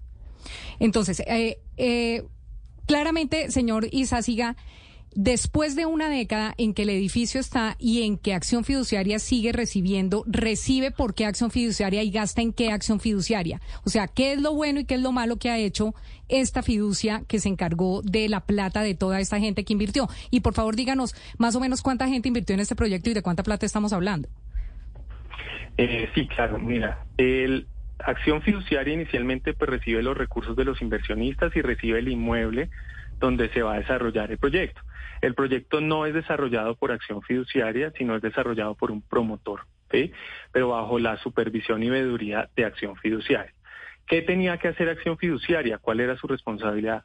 Su responsabilidad era entregar los recursos para que se desarrollara el proyecto y recibir el proyecto en el año 2015, cuando tenía que ser según el contrato, o cuando se hizo, que, que, en realidad existe un acta de entrega tardía, pero es en el año 2016, y una vez lo recibiera, él tenía que citar a todos los inversionistas, hacer una gran asamblea para que fueran los inversionistas y no el constructor, no el promotor y no la fiduciaria. Determinaciones de allí en adelante sobre qué iba a pasar con el proyecto, cómo se iban a arrendar las zonas, quiénes iban a ser los administradores. ¿Cuántos, eh, señor Izáciga, una pregunta, de ese proyecto en el que usted es abogado de las víctimas, ¿cuántas personas invirtieron? Este que estamos hablando del Bogotá Business Hub, ¿cuántas personas hicieron su inversión y pues en este momento tienen embolatada la plata? Claro, no tengo certeza del número exacto. ¿Por qué? Porque hubo dos tandas de venta de- de- de derechos fiduciarios, pero inicialmente eran más de 500 derechos fiduciarios que se vendieron en un promedio entre 50 y 40 millones de pesos. Y ahí hay una cosa que llama mucho la atención y es que sabiendo la fiduciaria que en el 2015 tenía que entregar el proyecto, permite que el promotor en el 2018 vuelva y saque otra tanda de derechos fiduciarios a vender sabiendo que ya no se había cumplido con el contrato. Entonces, en este momento no sabemos a cuántas personas más hayan podido afectar. ¿Y qué es lo que ustedes están esperando que haga la fiduciaria que no ha hecho? Porque usted lo que nos explica es, ya se vendieron los derechos fiduciarios, la gente hace 10 años pagó 40, 50 millones de pesos por un derecho fiduciario. El edificio está construido, es lo que entiendo que usted nos está diciendo. Sí. Eh, le entregaron a la fiduciaria ese edificio, o sea, ese edificio la fiduciaria lo tiene. Y entonces, ¿por qué la fiduciaria no le entrega el edificio? O sea, ahí- no entiendo cómo funciona. ¿Por qué no le entrega el edificio a los accionistas? ¿O, qué es lo que debería pasar ahí que, según usted como abogado, la fiduciaria no ha, queri- no ha querido hacer? Lo ¿sí? Si uno tiene en cuenta un proyecto que se iba a entregar en el 2015, en el boom del sector inmobiliario, cuando esa zona, por todos los proyectos que estaban presupuestados para, para, para ese lugar, pues iban a disparar el son- la, la valorización del, del edificio y adicionalmente pues había una demanda para, para arrendarlo, pues evidentemente eh, era claro pues las intenciones de la gente. Ya en este momento, ya en este momento, cuando ya pasó la pandemia y ya, y, ya pues el sector inmobiliario cayó, la gente lo que quiere ya en este momento es tomar una determinación de qué van a hacer con su inversión para poder recuperar al menos lo que invirtieron. ¿Y qué está pasando? Entonces van a la fiduciaria y la fiduciaria les dice, yo no les voy a entregar ya, porque yo para qué les voy a entregar, si yo les entrego, ustedes me tienen que empezar a pagar a mí mis comisiones y los gastos y los impuestos, etcétera. Entonces la gente que vio su, hizo su inversión, pasan ocho años, perdón, diez años, y no tiene nada, no tiene edificios, no tiene rendimientos, y por eso dicen, ahora tiene que además asumir los gastos y pagar a la fiducia. Sí. Exactamente. Entonces, lo que dice la gente, Camila, es si el edificio ya está, si la constructora ya entregó, si esto ya se puede arrendar y se puede, se le puede sacar un usufructo, ¿por qué no hacemos una asamblea? Nos entregan a nosotros nuestro edificio, nosotros miramos a quién se lo arrendamos y, y explotamos este tema porque ya la plata lleva mucho tiempo guardada. Hasta ahí el tema de, de Aeropuerto Business. Ese Pero es Camila, un proyecto. ese es Usted un nos habló de proyecto. cuatro proyectos. Cuatro proyectos. Los otros tres proyectos, Camila, son los famosos BD, vaca-. En Bogotá, en Barranquilla y en Cartagena. Y por eso está Luis Miguel Mendoza, que es el abogado que nos saludó al comienzo del programa. Abogado Mendoza, ¿usted cuántos casos, cuántas víctimas maneja, cuántos casos y qué ha pasado con estos emblemáticos BD que también se construyeron gigantescos, se- promocionaron de una manera loca en todos los medios de comunicación y se convirtieron en elefantes blancos? Señor Mendoza, cuéntenos qué pasa con BD, con los, con los, con los Bueno, proyectos BD. Buenos días. Eh, sería interesante hacer una, digamos, una contextualización del asunto BD. Entonces, bajo la marca o bajo el nombre BDBD se desarrollaron o se iniciaron a desarrollar tres proyectos que tienen tres denominadores comunes. El primero es que ahí funciona como fiduciaria, Acción Sociedad Fiduciaria SEA, que así se llama la fiduciaria que tiene esa calidad en esos contratos fueron, fueron proyectos que se, digamos, que se iniciaron por unas sociedades que en el argot popular se pueden llamar sociedades de papel, que no contaban con los requisitos que la ley, que la reglamentación de la superintendencia financiera establece, que es que el constructor o yo promotor cuente con capacidad técnica, administrativa y financiera acordes con la magnitud del proyecto. Esa hipótesis, ¿cómo se prueba? Se prueba con el tercer elemento y es que los tres proyectos son proyectos completamente fallidos en donde las personas tienen perdida su inversión.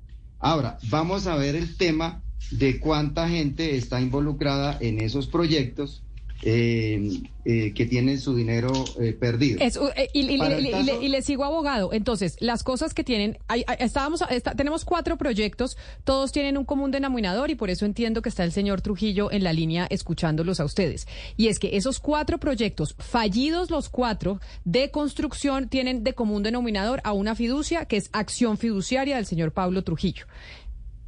Ahora sí, adelante. Así es. Entonces, ese es el común denominador, más los otros que le, que le estoy contando, que es que las sociedades no cumplían con los requisitos para poderse encargar de esos proyectos y todos fueron fallidos. En el caso de Bacatá, eh, digamos que hay varias modalidades, eh, que vendieron derechos fiduciarios para hoteles y vendieron derechos fiduciarios para comercios. Eh, según los contratos de fiducia, sacaron a venta 7 mil dos derechos fiduciarios que en términos de dinero recaudado eh, ascendería a la suma de 467 mil 300 millones de pesos. Eh, y pues se entendería que si vendieron todos los derechos, por lo menos si cada persona compra uno, habrían 7 mil personas afectadas.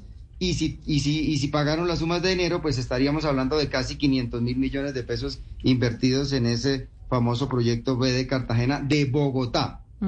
Hay otro proyecto en Cartagena, perdón, ese proyecto BD de, de Bogotá. Hay otro proyecto también con el nombre BD que está en Cartagena.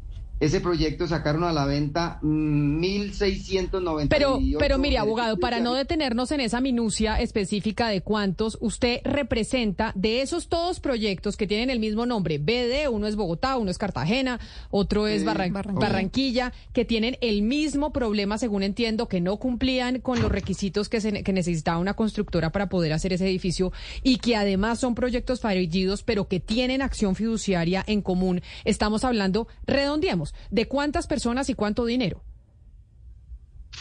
Mm, Pues es que precisamente como son procesos distintos, como son negocios distintos, entonces, pero para- les- le, le contaba, para el caso de Bacatá estamos hablando de 7 mil personas con dineros que se acercan a 500 mil millones de pesos.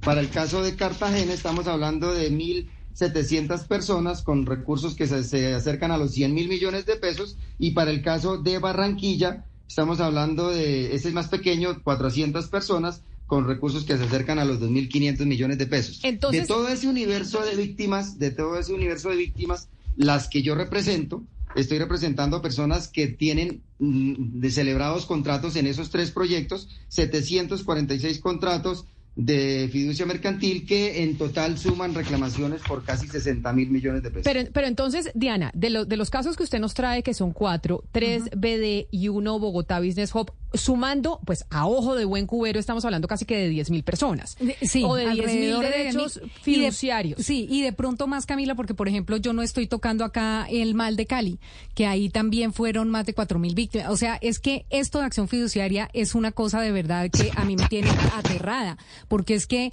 la, la coincidencia de que una misma fiducia falle en tantos proyectos es de verdad una cosa aterradora y que la y que la entidad que los vigila, que es la Superintendencia Financiera, eh, solamente ponga multas y haga algunas sanciones, pero no intervenga a esta fiducia, es por lo que el señor Trujillo está en línea, porque no, no me imagino yo qué es lo que está pasando y no entiendo yo jurídicamente qué es lo que está pasando. Acá, Camila, estamos hablando de más de 10 mil eh, personas eh, que compraron y que pusieron eh, sus ahorros y su capital, personas con plata y personas sin plata. Pero entonces acá es lo que dice todo el mundo y lo que me dicen las víctimas. Me dicen, óigame, como no son dineros públicos, nadie nos para bolas y como algunos tenemos plata, entonces que como somos ricos que nos roben.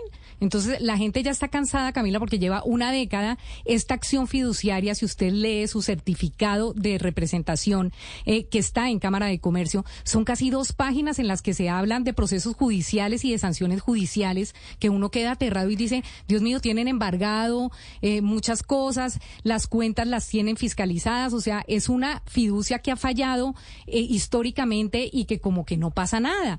Entonces, si usted mira y de pronto Lucas nos ayuda con ese certificado, en ese certificado son dos hojas de que están embargados, de que están investigados, de que están en los juzgados. Entonces uno dice, ¿qué está pasando con acción fiduciaria y por qué nadie hace nada después de una década de quejas y después de más de 10 mil personas en distintos juzgados, porque son más de mil demandas en distintos juzgados y nada pasa nada? Pues, pues entonces, pues démosle paso al doctor Trujillo, que es el eh, Diana, pero si representante. quiere, permítame, Diana, qué pena, permítame dar un datico que es esencial para el tema de Bacatá, Bogotá, porque es que este sí como que se rebasa la copa de, de este tipo de asuntos. Entonces, en, Bo- en Bacatá vendieron derechos fiduciarios para hoteles y vendieron derechos fiduciarios para comercio.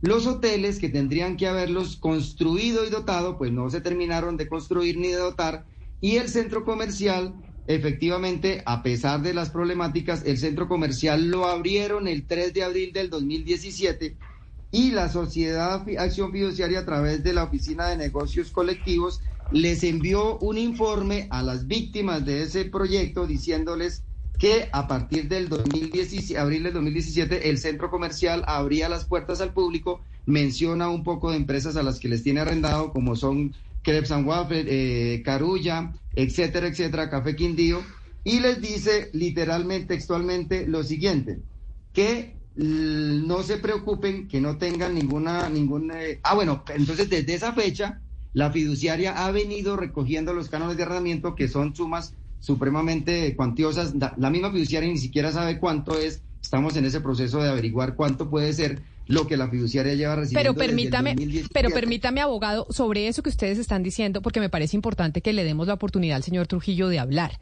Porque digamos que acá en estos negocios, según lo que yo les he entendido a ustedes, pues hay varios actores. Están los promotores, están los constructores y está la fiducia. La fiducia por lo general es lo que al ciudadano que decide invertir, pues le da tranquilidad, porque uno dice, ahí está la plata en una fiducia y si algo pasa, pues a mí me van a responder por mi dinero. Por eso, señor Trujillo, quisiera yo preguntarle sobre estas experiencias que estamos oyendo de estos dos abogados que representan a miles de personas en el país con cuatro proyectos en donde hay un común denominador que su fiduciaria es la que está presente y pues a la gente se le ha embolatado la plata. Eh, bueno, eh, creo que el final que hicieron es muy claro. En un proyecto hay un promotor, hay un constructor y está la fiduciaria para preservar los dineros de los inversionistas. En todos esos casos que usted menciona, Barranquilla, Cartagena, Bacata, Bogotá, en el cual me voy a extender un poco más, eh, hay un común denominador, el activo está ahí. Todos tienen su activo. El activo no tiene deudas.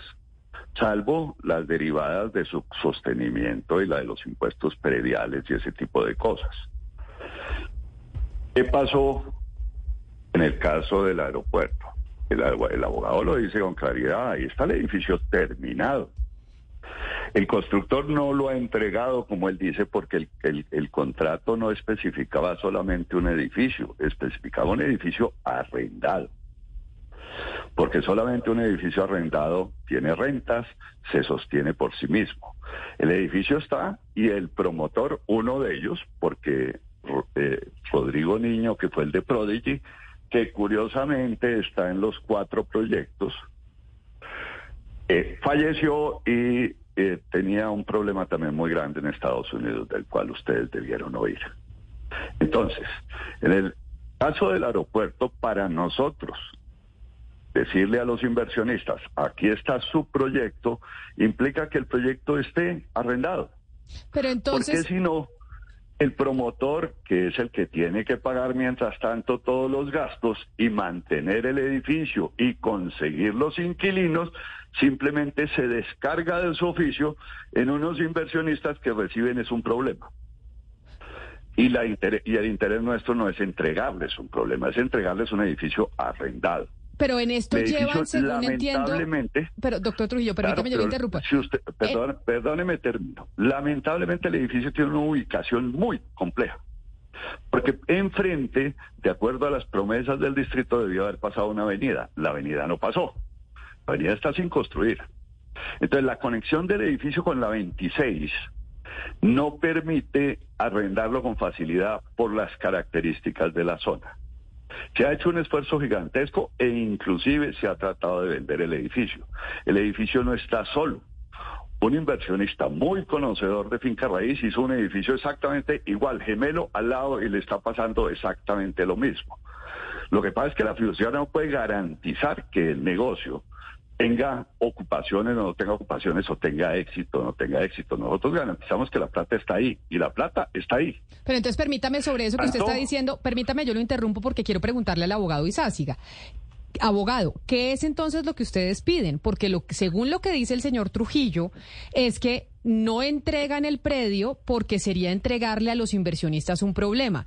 Pero yo le entendí a usted pues que en esto llevan ya casi 10 años. Entonces, ¿qué es lo que ustedes quieren de la fiduciaria que se haga para poderle solucionar a esos inversionistas más de 500 personas que invirtieron una plata y llevan 10 años sin ver un peso? Ven el edificio, pero pues nada más. Sí, y quiero aclarar una cosa. Y lo primero, no en el edificio porque no, no han podido ni siquiera conocer el edificio. Pero yo quiero aclarar una cosa antes de contestar eso y es, unas imprecisiones de la intervención del, del, señor Pablo. Y es la siguiente. Contractualmente y jurídicamente el, el edificio no tenía que entregarse arrendado. Eso no es cierto.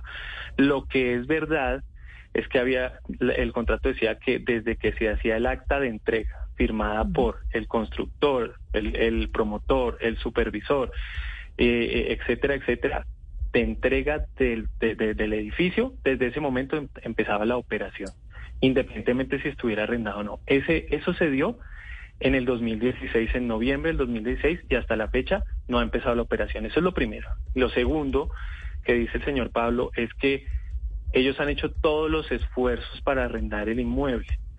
Eh, los de algunos de los inversionistas que hacen parte de, la demanda que, yo adelanto me han manifestado que ellos intentaron comunicarse con la fiduciaria y llevaron algunas propuestas de arriendo. Obviamente no de todo el edificio, sino de partes del edificio. Y les, y les respondieron con una negativa diciéndoles que no, que ellos únicamente iban a aceptar propuestas de arriendo de la totalidad del edificio cuando eso no estaba en ningún lugar del contrato.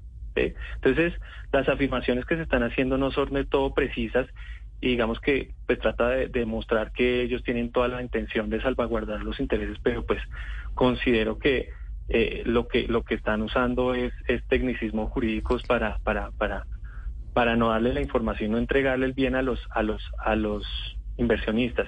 ¿Qué quieren los inversionistas en este momento? Que les respondan por los perjuicios que les han causado por todos estos años sin, sin operar el inmueble. Porque no porque se incumplió el contrato y no les han y no les han respondido por lo que les prometieron. Entonces ahí, señor Trujillo, es donde la gente se pregunta si el contrato no decía que tenía que estar el edificio arrendado, si el edificio ya está listo, ¿por qué no nos dejan entrar? Hacemos una asamblea y sí, como, como los, los de los conjuntos de propiedad horizontal, hacemos una asamblea, tomamos decisiones, hacemos unos estatutos y miramos qué hacemos con nuestro edificio. ¿Por qué eso no es posible jurídicamente según usted? No, el problema es quién es el responsable, porque es que en este país a veces confundimos cosas porque las vemos sencillas. El responsable de arrendar el edificio no es la fiduciaria. Nosotros no somos los promotores, no somos los responsables y no podemos actuar de motu propio. Nosotros nos regimos por un contrato, un contrato que estos señores nos dijeron, vea, nosotros vamos a venderle a unos inversionistas un edificio que vamos a arrendar y con los arrendamientos van a tener unas rentas. Esa es la promesa de ellos. Esa promesa se la vendieron a los que ustedes llaman víctimas, que yo los llamo inversionistas. Eh, esos inversionistas sabían que quien tenía la responsabilidad de hacer la gestión, de arrendar el edificio, es el promotor. No es la fiduciaria en ningún momento y en ninguna parte del contrato, y siendo el señor abogado lo sabe, está la fiduciaria respondiendo por ser ella la que arrienda. No, no, eso es un oficio del promotor. Entonces, en todo esto siempre se trata de ponerle a la fiduciaria las responsabilidades que le corresponden al promotor. Claro, pero entonces yo le hago una consulta, doctor Trujillo. El promotor usa la fiduciaria como una herramienta para dar unas garantías, pero garantías limitadas. La fiduciaria ni tiene capacidad de gestión sobre la obra, ni puede decidir, ni puede construir, ni puede decidir a dónde van las Claro, pero la fiduciaria, la fiduciaria sirve de garantía para que el promotor y el constructor no se ferie la plata como quiera. Entonces, por eso están las fiduciarias. Exacto. Pero precisamente y en todos para los eso. proyectos la plata está invertida. Claro, pero yo le hago una Aquí pregunta. No estamos hablando de plata. El señor está hablando de lucro cesante. Lucro cesante es porque no se hizo una gestión. ¿Quién era el responsable de la gestión? El promotor. Entonces, esto, esto aquí siempre me nos pasa esta, esta situación que es unas personas plantean un negocio con otras personas, les hacen unas promesas, ofrecen una garantía, pero no es una garantía de que nosotros vamos a hacer, porque no podemos hacer por ellos. Nosotros podemos cuidar que ese dinero, como está en el caso de todos los Bacatá, está invertido en cada uno de los sitios. Y ustedes, no hay y usted, y usted doctor Trujillo, desde, desde Acción Fiduciaria, durante todos estos 10 años o más en el caso de los B de Bacatá, en, es- en ese trabajo que han venido haciendo, igual a ustedes sí mes a mes les pagan eh, los gastos que- en los que incurren por estar trabajando en eso. Es decir, la plata de los No, no es inversionistas o ustedes han venido trabajando... Eso es eh, eso no es cierto. Ninguno de esos proyectos en todos esos años nos ha pagado un peso de comisión. Nosotros estamos pagando todo el personal y toda la gente y nuestra gente sin recibir por el momento un solo peso de remuneración. Y entonces, ¿quién está recibiendo Porque los arriendos de los la locales? responsabilidad nuestra.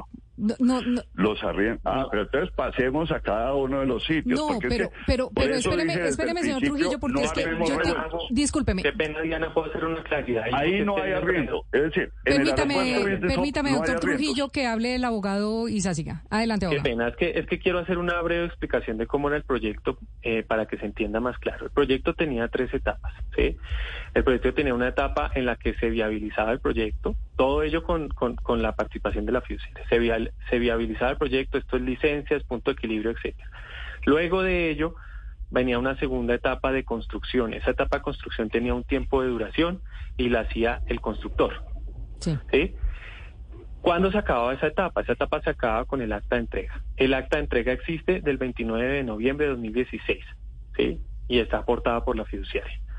¿Qué pasaba después de esa acta? Después de esa acta, que eso es lo que no ha sucedido nunca, tenía la tercera etapa que era la de explotación, que era cuando se, se llevaba a tratar de arrendar el inmueble y de los rendimientos, de los réditos de esos arriendos, se le pagaba a los inversionistas los, lo- lo- los porcentajes que se le prometieron. ¿sí? Entonces, ¿qué fue lo que pasó? Lo que pasó fue que el proyecto se quedó in- de, de- de manera indeterminada en la etapa de construcción y nunca se permitió que pasara la etapa de, de, de arriendo, de explotación. ¿sí? Entonces, la fiduciaria dice, no, pues yo, yo no tengo nada que ver porque yo no tengo que entregarlo arrendado. Es verdad, no tiene que entregarlo arrendado. Eh, yo no tenía que hacer la construcción, es verdad, no tenía que hacer la construcción, pero sí tenía dos obligaciones importantes. Una era recibir el inmueble cuando se lo entregaron y llamar a una asamblea de beneficiarios. No lo hizo y no lo quiere hacer. No lo quiere hacer y ese sí es un incumplimiento de la fiduciaria, no es ni del promotor ni es nada. Y con base en ese incumplimiento es que nosotros estamos pidiendo que se indemnice a los afectados porque no se ha permitido la operación, ni siquiera se ha permitido que sean los mismos dueños del inmueble que tomen la decisión que quieren hacer. Ellos podrían incluso vender el inmueble, venderlo como estaba en su totalidad y coger los recursos y salvar su inversión. Entonces, pues eh, eh, eso sí quería hacer esa claridad. Doctor Trujillo, adelante, lo seguimos escuchando. Bueno, entonces, la diferencia con el abogado, clarísima, es que nosotros consideramos que el edificio lo debe arrendar el promotor, no los inversionistas. Porque el promotor fue el que se comprometió a un edificio que generaba rentas. Y ese fue su compromiso, y esa fue su promesa. Claro, pero, y pero si, pero, que cumpla el compromiso. pero si llevan 10 años y no han cumplido, y hay una gente que... No, 10 años, no, no, no lleva 10 años. Es decir, nosotros tenemos pandemia, el edificio se te- terminó de construir antecitos de la pandemia. Ahí la pandemia no se arriendan los edificios. Después de la No, pandemia... de las 10 años de- digo desde que la, gente depositó demanda- su dinero. Ah, pero entonces ahí tiene uno que ver cuándo se terminó, cómo se terminó y el dinero no se ha perdido. Es que el tema de que aquí aquí hablamos de dinero perdido, no, no hablamos de dinero perdido, hablamos de un, de un, de un edificio que no se ha podido arrendar, Claro, pero de- que eh, tiene un responsable de hacerlo. Claro, doctor Trujillo, pero es que ahí es de donde hacerlo. todos se preguntan qué hacemos nosotros. Entre más tiempo pasa, se deprecian los bienes. Entonces, lo que ha pasado con estos edificios es que se Eh, están dice. depreciando. Entonces, lo que ellos dicen y lo que y en lo que muchos coinciden, las víctimas, que porque para para para nosotros ellos son víctimas. Estas víctimas dicen, ¿no será que Acción Fiduciaria lo que está haciendo es logrando que se deprecien los bienes para después quedarse con un menor valor de lo, con esos edificios y ellos hacer un negocio y nosotros quedarnos con una pendejada de plata que nos van a dar porque de aquí a que se resuelva judicialmente, pues nuestra plata también se deprecia. Entonces, lo que invertimos hace 10 años, pues ya no va a valer lo mismo ahora. Entonces, la gente dice, ¿por qué no nos dan la opción de reunirnos nosotros, hacer una asamblea y mirar qué hacemos con nuestro bien porque finalmente nosotros lo pagamos? Ahí, ¿por qué? ¿Cuál es la respuesta suya, señor Trujillo, después de 10 años de que la gente respuesta espera? nuestra es que nosotros encantados, si quieren, les pasamos el problema. Es decir, es, ese tema de, eso es lo que quiere hacer el promotor, entregarle el problema a los inversionistas y salir. Y eso es lo que nosotros no queremos que pase. ¿Y por qué si, decir, si, si hay acá eh, un abogado que representa a eh, varias víctimas y dicen que eso es lo que quiere y usted No, no, sale de un el- chicharrón, el- el- entonces ¿por qué no lo hay un entregan? abogado Sí, que representa unas personas y no son todas las personas, ni siquiera es una mayoría de las personas. El hecho de que haya un abogado que representa a unas personas simplemente da la visión de un abogado que representa a las personas, ni siquiera la opinión de las personas, porque es que aquí me están poniendo es con abogados, no con las personas. No, pero lo que pasa es que... te- pero, con sus pero, está- clientes, pero no estamos, con los pero abogados estamos, doctor Trujillo, con, lo- claridad, con los abogados porque es más fácil un representante de varias víctimas. Si no, no sabe la cantidad de No, no, mensajes que eh, tenemos en este instante de personas que han invertido en esos proyectos y quieren hablar. Pero ahí no terminaríamos permítame nunca. Una, permítame la- un segundo hacer una, una observación sobre, sobre lo que está diciendo el doctor Trujillo, porque es que eso no es así. Adelante, abogado. Entonces, en el caso de Bacatá pasa lo siguiente.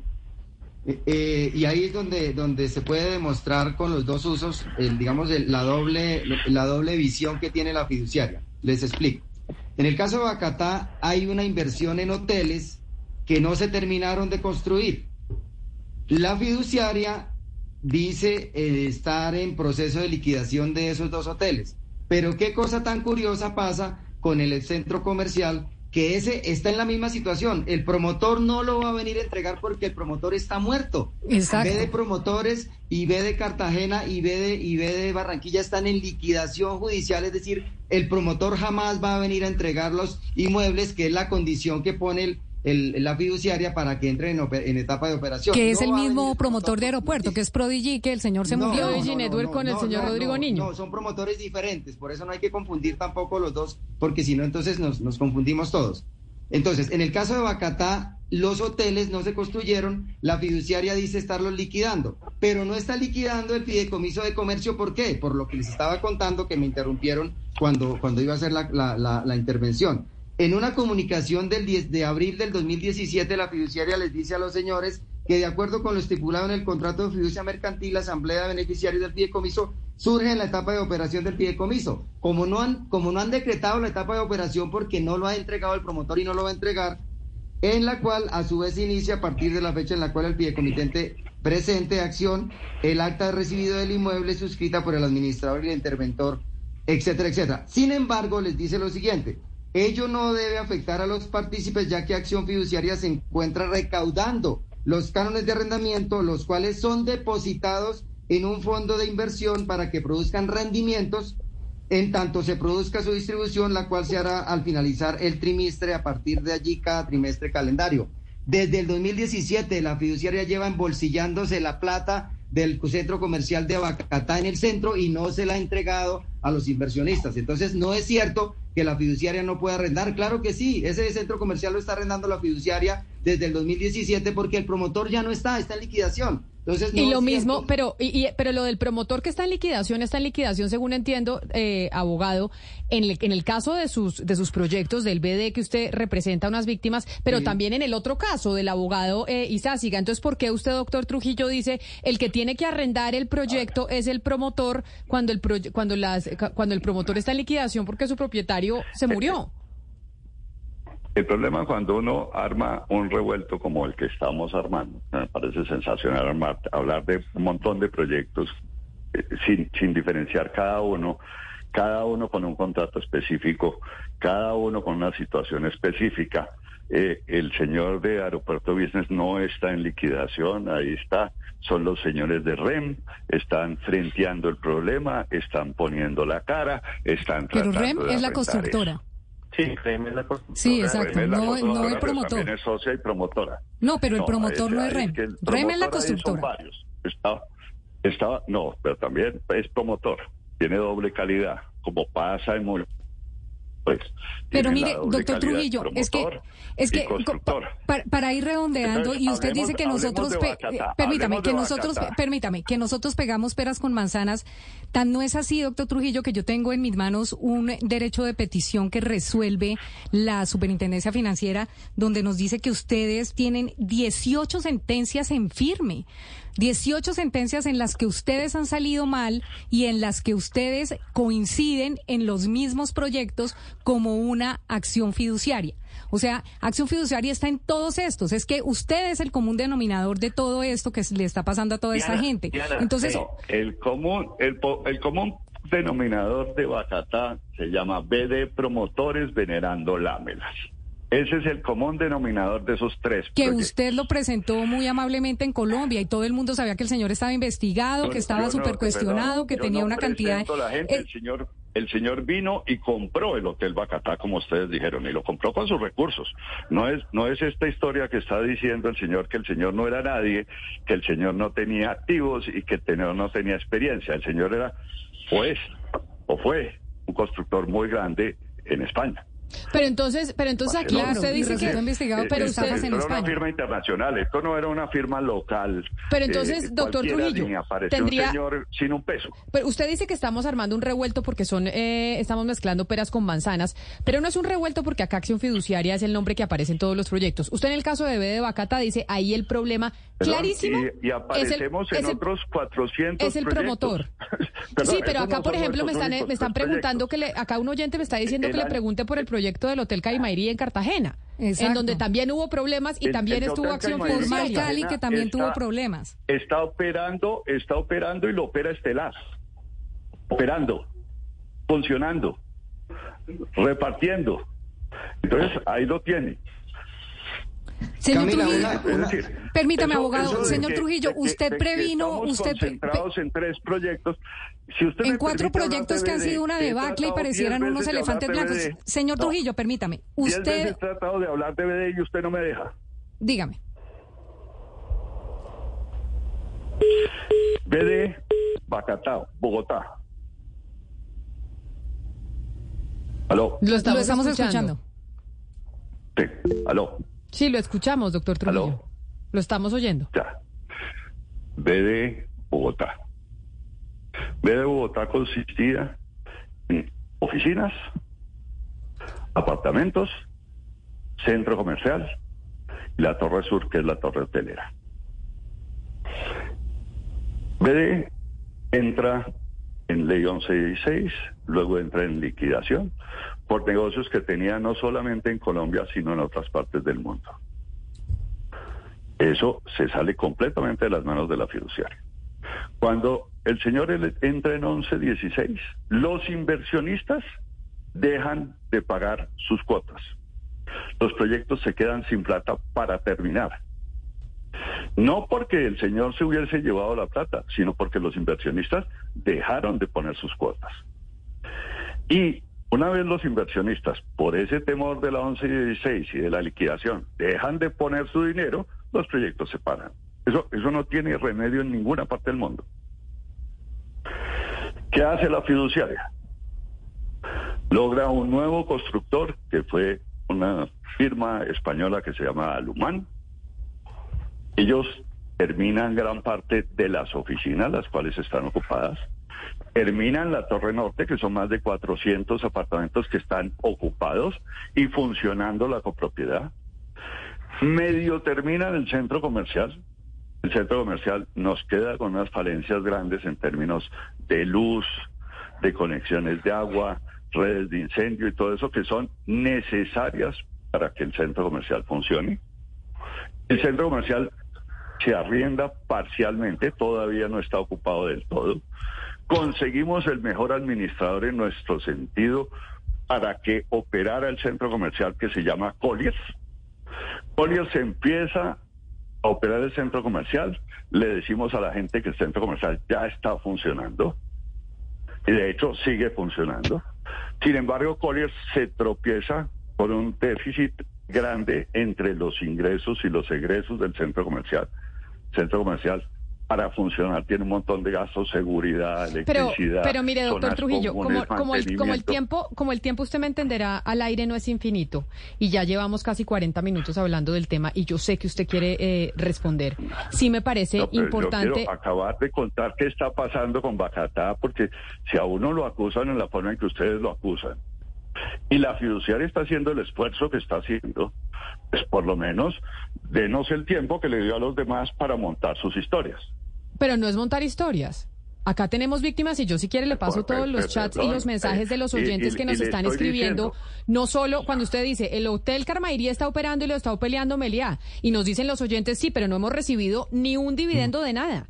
O Ah. por ejemplo, en donde en Pero asambleas tienen sus cuentas absolutamente claras. Es decir, el tema, Pero el tema es que la nosotros plata. no podemos garantizar las rentabilidades de los negocios. El hotel está operando, está operando con Estelar, que no es un mm, cualquier operador.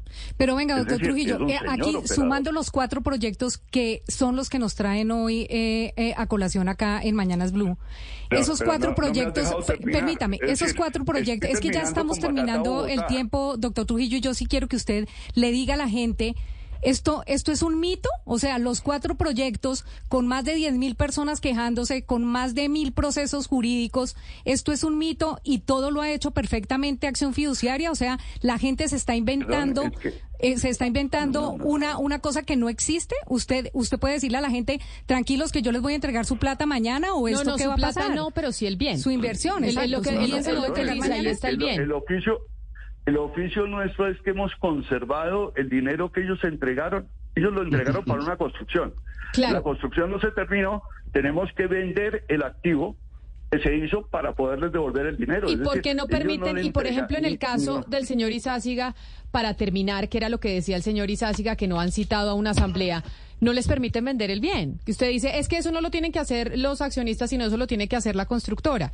Pero la constructora y la promotora no lo está haciendo. Entonces, ¿por qué usted ahí como, como fiduciaria toma la decisión y dice que no va a hacer eh, caso a la petición de esas personas víctimas, que nosotros sí las llamamos como víctimas, usted los llama inversionistas, que quieren que, que ya que está el edificio, pues véndanlo y que, y que a nosotros nos entreguen lo que salga de ese edificio?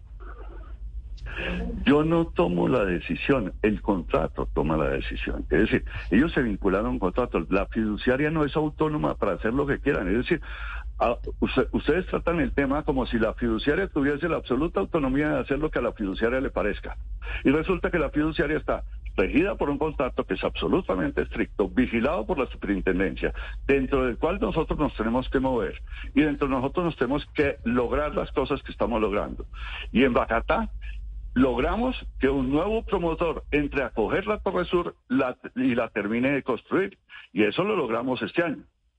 Y lo hizo la sin tener Perdón, pero, pero, perdón, pero, pero en ABH eso no es así. O sea, en ABH la fiduciaria sí fue la que causó el, el perjuicio, porque la fiduciaria tenía que recibir ese, ese proyecto antes de pandemia. Y ahora, claro, muy fácil, ya después de pandemia, lavarse las manos y decir, yo feliz de entregarles eso y entregarles ese chicharrón. Pues claro, cualquiera, y el promotor también feliz, porque ya no saben qué hacer con el, con el, con el inmueble. Pero es que la verdad es que ellos lo tenían que haber entregado hacía ocho años.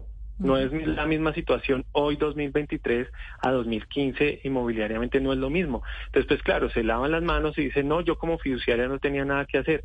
Sí tenía que hacer, sí tenía que hacer la fiduciaria, tenía que recibir el inmueble y ponerlo a disposición de los de los asambleístas, de los Y inversionistas, está- pero en el 2015. Me está escribiendo aquí un oyente, doctor Trujillo, ya para terminar en el 301-764-4108, que es eh, pues víctima también porque compró unos derechos fiduciarios y dice, ¿por qué no citan para definir un comité y proceder?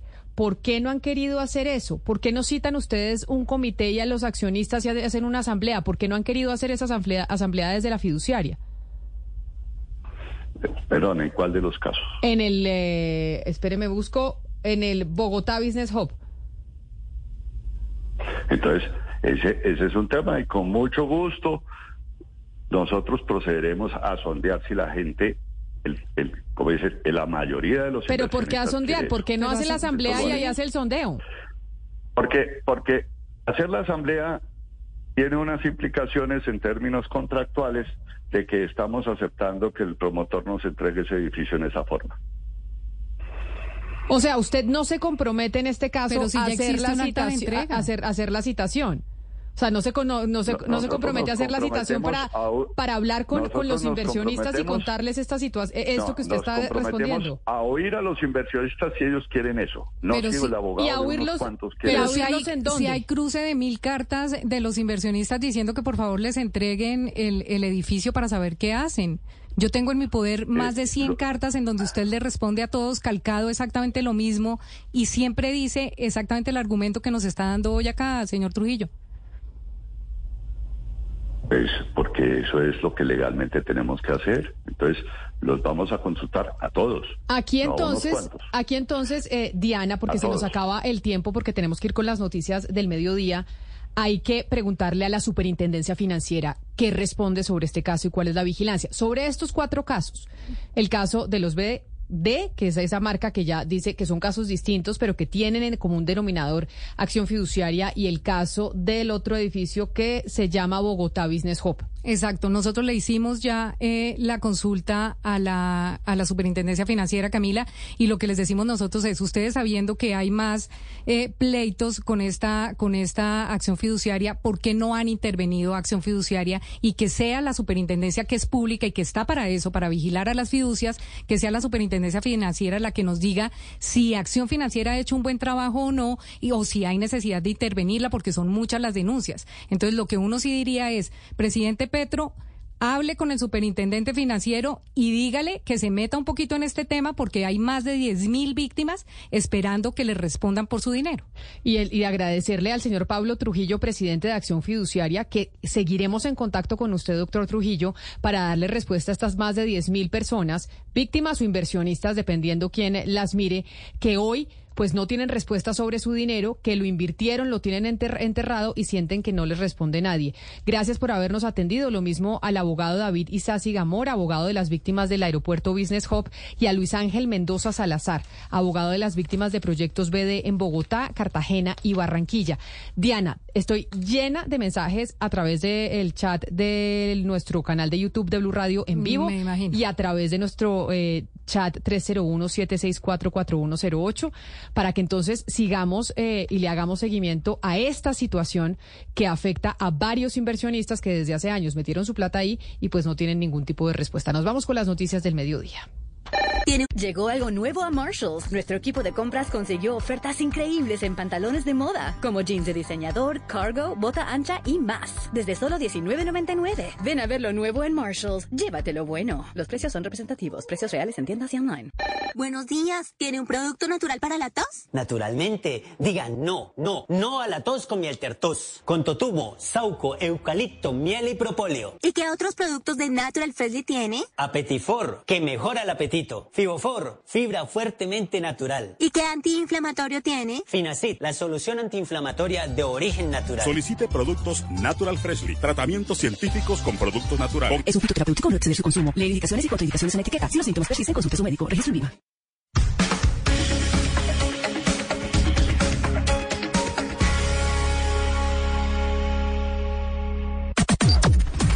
Las noticias del mediodía en Mañanas Blue. A las 12 del día, dos minutos. Aquí nos conectamos rápidamente con los periodistas del Servicio Informativo de Blue Radio para actualizarnos de las noticias más importantes que están pasando hasta ahora en Colombia y en el mundo. Y en Colombia, sin duda alguna, la noticia tiene que ver con la captura de cinco policías. Son ya Juanita Tobar por parte de la Dijín y un civil por el escándalo de las chuzadas a dos eh, ex empleadas de la ex jefe de gabinete, Laura Sarabia. Pues Camila, mire, la Fiscalía acaba de confirmar que aún se están realizando los operativos de capturas por parte de funcionarios del CTI con apoyo de la Policía Nacional en distintos puntos de Bogotá. Hasta el momento van cinco personas capturadas. Camila, le hablo de cuatro policías de la Dijín y un civil. Entre los capturados están John Morales, Alfonso Quinchanegua y Dana Cañizales. Todo esto tiene que ver, Camila, con los adelantos de la investigación relacionada con las interceptaciones ilegales a los teléfonos de las ex empleadas del ex jefe de gabinete, Laura Sarabia. Pues cuando terminen todos estos procedimientos, Camila, se van a cursar las audiencias preliminares, es decir, la legalización de captura, imputación de cargos y medida de aseguramiento. Estas personas, según la Fiscalía, fueron capturadas porque estarían involucradas en las acciones ilícitas realizadas luego de que la ex jefe de gabinete denunciara que se le perdieron 7 mil dólares en su casa. Recuerde usted que el mismo fiscal Barbosa denunció que estas ex empleadas de Laura Sarabia, a, la- a ellas las hicieron pasar por miembros del anillo de seguridad de alias Siopas del clan del Golfo y a Marel Bismesa la bautizaron con el alias de la cocinera y a la ex empleada Fabiola Perea la bautizaron con el alias de la madrina en un reporte, según el fiscal Barbosa, completamente falso para justificar así la interceptación a estas dos personas, Camila. Juanita, pero dice el abogado Miguel Ángel del Río que es apoderado de uno de los de algunos o de quién es apoderado Miguel Ángel del Río en este caso. Él es apoderado de un patrullero de la Dijín, de John Morales. Dice el abogado Miguel Ángel del Río a través de su cuenta de Twitter que esta es una actuación de parte de la Fiscalía precisamente como represalia al nombramiento nuevamente de Laura Sarabia en el gobierno nacional. La Fiscalía publica un comunicado a la opinión pública que lo podemos ver a través de nuestro canal eh, de YouTube quienes están conectados con nosotros que dice un poco es como la respuesta a esa manifestación del abogado Miguel Ángel del Río y a esas especulaciones que hay alrededor del tema. Dice la, la Fiscalía que las diligencias están en curso y que son realizadas por funcionarios del CTI con apoyo de la Policía Nacional en distintos puntos de Bogotá y que corresponden al cumplimiento de órdenes de captura emitidas por un juez de control de garantías solicitadas por el fiscal titular del caso, quien bajo su autonomía e independencia hizo la petición al juez y este las expidió. Y ahí es donde yo creo que usted nos puede explicar un poco sobre el tema de los tiempos, porque claramente hay suspicacias alrededor de que esta actuación por parte de la Fiscalía se dé en estos momentos cuando vuelve a estar en el radar de la opinión pública la señora Laura Sarabia. Cuando vuelve Laura Sarabia, eh, Camila, pero además una semana antes de que ella tenga que ir a la fiscalía a declarar precisamente por la única línea de investigación que tiene abierta la fiscalía contra ella. Recuerde usted que ella tiene un proceso abierto por estas interceptaciones a las ex empleadas, a Fabiola Perea y a Mariel Bismesa. La otra investigación que se cursa en la fiscalía es eh, a la que debe acudir ella, pero en calidad de víctima por el robo. El 5 de septiembre a las 8 de la mañana, Camila tiene que ir Laura Sarabia a declarar justamente por este tema, por las interceptaciones a estas, a sus dos ex empleadas, que todo esto nace por la denuncia que ella interpone por esa pérdida del dinero en su casa. Pues es la noticia sin duda alguna de esta hora en Colombia, 12 del día, 6 minutos. Gracias, eh, Juanita, don Slobodan Wilche. Seguimos con más información de cosas que están sucediendo en el país. Noticia muy importante de orden público, muy grave en el departamento del Meta. Camila, en las últimas horas las autoridades ya están ofreciendo una recompensa por la información de los responsables de un atentado contra una patrulla de la policía que dejó dos oficiales muertos y dos más heridos. Repetimos esto en el departamento del Meta. Vamos de una vez a la ciudad de Villavicencio. Allí está Carlos Andrés Pérez. Carlos, muy buenas tardes. Muy buenas tardes, Lobón. Les cuento que las autoridades ya están ofreciendo una recompensa de hasta 100 millones de pesos para quien brinde información que permita dar con los responsables de este atentado terrorista, donde, como usted lo informaba, dos uniformados murieron y otros dos se encuentran heridos. Los dos heridos fueron trasladados desde el municipio de Puerto Lleras en helicóptero hasta el Hospital Departamental de Villavicencio y acá en la capital del Meta están recibiendo atención médica. Hay que decir también que por su parte la Fiscalía ya dispuso de un equipo de fiscales especializados investigadores técnicos forenses y criminalísticos con el fin de esclarecer este hecho. Las autoridades le atribuyen este atentado a las disidencias de las farmas, específicamente al bloque Jorge Briceño Suárez, que delinquen en esta zona del departamento del Meta. Y mucha atención, 12 del día, 7 minutos, porque una comisión de la Procuraduría está en la cárcel La Picota en Bogotá tratando de determinar si hubo faltas disciplinarias de funcionarios del IMPEC alrededor de la libertad del narcotraficante alias Gordo Lindo a finales del 2022.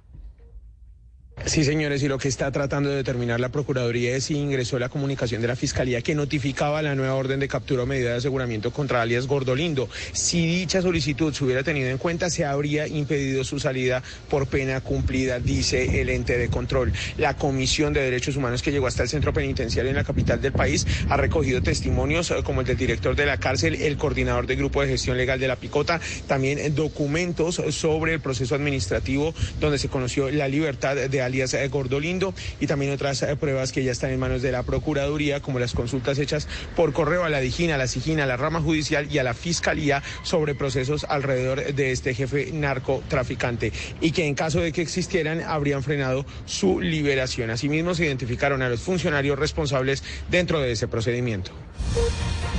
Muchas gracias, Damián. Y Blue Radio acaba de conocer que en medio de las alertas de las comercializadoras de energía por un posible apagón financiero, pues el Ministerio de Minas ya ordenó el pago de 282 mil millones de pesos de subsidios. Marcela Peña.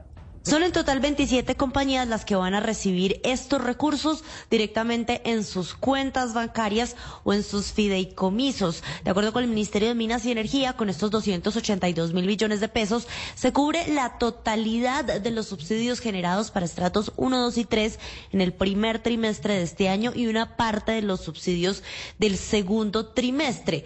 Hay que decir que a esto se suma otro anuncio que hizo esta semana el gobierno y es la creación de una línea de crédito de tasa compensada a fin de ter por un total de un billón de pesos. Estos son recursos que le van a prestar a condiciones blandas a las empresas del sector para que no terminen cayendo en ese apagón financiero que advirtió esta semana a Socodis.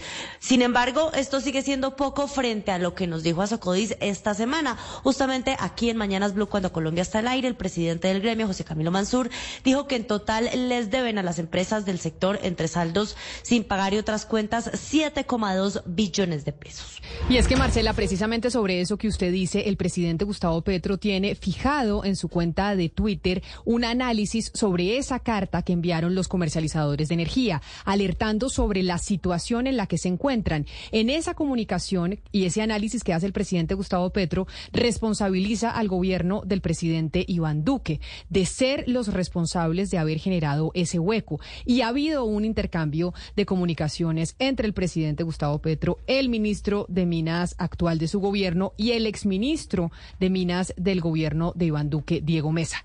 Lo que pasa después de ese cruce de información entre ambas partes es lo que usted nos dice, que entonces se desembolsan 282 mil millones de pesos para esas comercializadoras de energía Slobodan. Así es. Y en otras informaciones, la congresista Gis Medina radicó hace algunos eh, minutos en la Comisión de Acusación de la Cámara de Representantes una orden de desacato contra los expresidentes Juan Manuel Santos e Iván Duque, según la congresista o excongresista, por no acatar un fallo que ordenaba resarcir su buen nombre y el de su familia. Vamos al Congreso de la República, Kenneth Torres. Mire, Slodovan, ese fallo es del 5 de abril del 2018 y le ordena al presidente de la República resarcir pues el buen nombre de la excongresista Gis Medina, quien fue condenada por montajes por parte del antiguo Departamento Administrativo de Seguridad DAS. En el documento que fue radicado también se pide que se investiguen a los expresidentes Juan Manuel Santos e Iván Duque.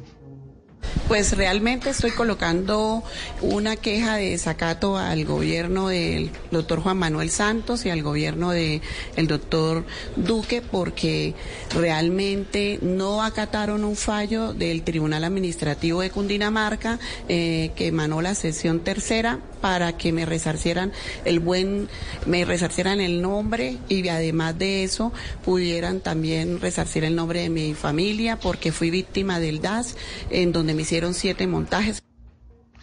Hay que señalar que esta solicitud fue, fue radicada en la Comisión de Acusación de la Cámara de Representantes y fue recibida precisamente por el secretario de esta comisión, quien tendrá que realizar pues el trámite de reparto internamente para saber qué continúa en ese proceso. En los próximos días, la excongresista espera que se cumpla su fallo por parte del presidente Gustavo Petro. 12 del día, 12 minutos. Gracias, Kenneth. Y la Justicia Especial para la Paz citó a varios exdirectivos del Fondo Ganadero de Córdoba para que entreguen información sobre los predios despojados a los campesinos en la región de Tulapas. Mateo Piñeros.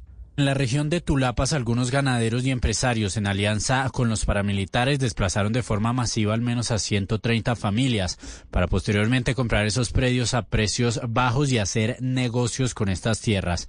Esto lo han aceptado varios directivos del Fondo Ganadero de Córdoba ante la JEP. La Sala de Definición de Situaciones Jurídicas citó a seis de ellos los días 18 y 19 de septiembre. La idea es que entreguen información que tengan sobre la situación en la que están esos predios objeto del despojo y también sobre las actuaciones del Fondo Ganadero de Córdoba ante la Justicia Especial de Restitución de Tierras. Todo esto con el objetivo de avanzar en la reparación a las víctimas. Entre los citados están los empresarios Luis Gallo, Benito Osorio y Benito Molina.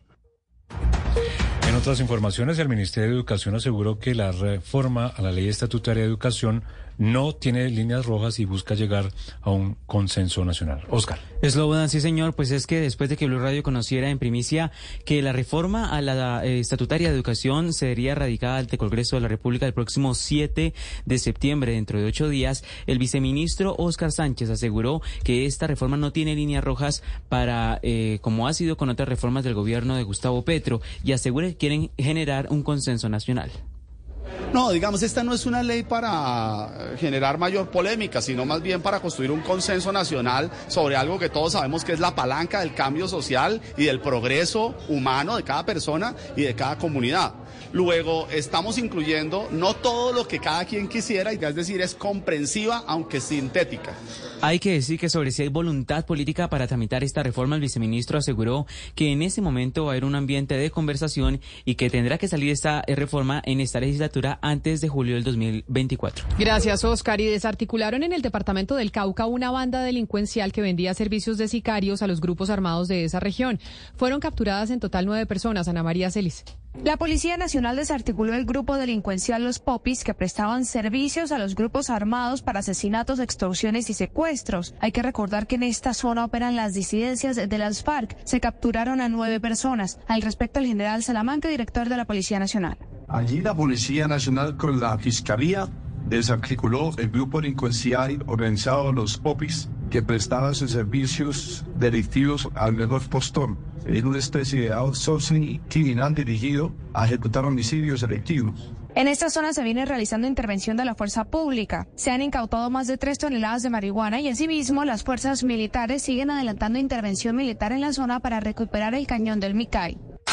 La noticia internacional. En el mundo, el expresidente de Estados Unidos, Donald Trump, se ha declarado no culpable de los 13 cargos que se le imputan en Georgia por asociación de tipo mafioso y presiones indebidas a funcionarios estatales en el intento de fraude en las elecciones de ese estado en el 2020. Trump tomó la opción de no comparecer en persona en los juzgados del condado de Fulton, Georgia, donde se trata este caso y donde estaba citado para la próxima semana para que le leyeran los cargos. Al no ir, sus abogados enviaron una declaración escrita y firmada por el mismo Trump, algo que las leyes estatales de Georgia autorizan. Recordemos que por este caso Trump se entregó la semana pasada en la cárcel del condado de Fulton y fue el primer expresidente estadounidense fotografiado en una ficha policial.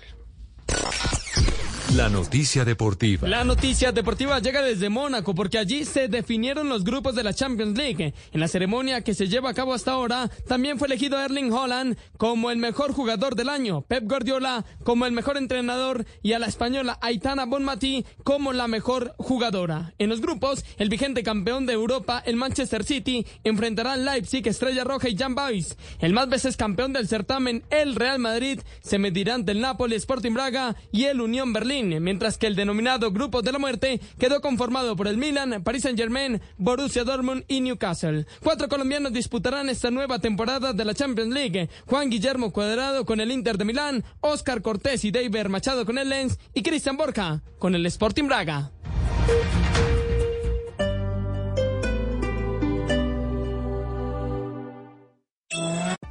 Ruthie, our last summer barbecue is this weekend, and it has to be epic. Well, Total Wine has this new reposado that'll rock your barbecue. And my favorite Cabernet will make your famous ribs even famous-er. Yes, just what my last summer barbecue needed. Wow, and at those low prices, they'll be great for my first fall barbecue. Ooh, I'll trade you my famous ribs recipe for one of yours. With the lowest prices for over 30 years, you'll always find what you love and love what you find. Only at Total Wine and More. Drink responsibly, B21. ¿No se merece tu familia lo mejor? Entonces, ¿por qué no los mejores huevos? Ahora, Egglands Best están disponibles en deliciosas opciones. Huevos clásicos, de gallina libre de jaula y orgánicos de Egglands, que ofrecen un sabor más delicioso y fresco de granja que le encantará a tu familia. En comparación con los huevos ordinarios, Egglands Best contiene la mejor nutrición como 6 veces más vitamina D, 10 veces más vitamina E y el doble de omega 3 y B12. Solo Egglands Best. Mejor sabor, mejor nutrición, mejores huevos. Visita egglandsbest.com para más información. Disfruta del auténtico sabor de horchata, latte y otros sabores con el nuevo McCafé at Home Café Styles of Latin America. Puedes prepararlo en casa en cualquier cafetera Keurig, disponible en las tiendas principales o en Keurig.com. Llegó algo nuevo a Marshalls. Nuestro equipo de compras consiguió ofertas increíbles en pantalones de moda, como jeans de diseñador, cargo, bota ancha y más. Desde solo $19.99. Ven a ver lo nuevo en Marshalls. Llévatelo bueno. Los precios son representativos. Precios reales en tiendas y online. Now through September 6th, listen to all the magic of an Air France rendezvous. It's time to book your rendezvous with Paris with daily flights from San Francisco starting at $959 round trip, taxes included. And with Air France, enjoy a glass of champagne in all cabins. Elegance is a journey. Air France. Round trip purchase required. Advertised fare not available on all flights. Additional restrictions apply. See terms and conditions at airfrance.us.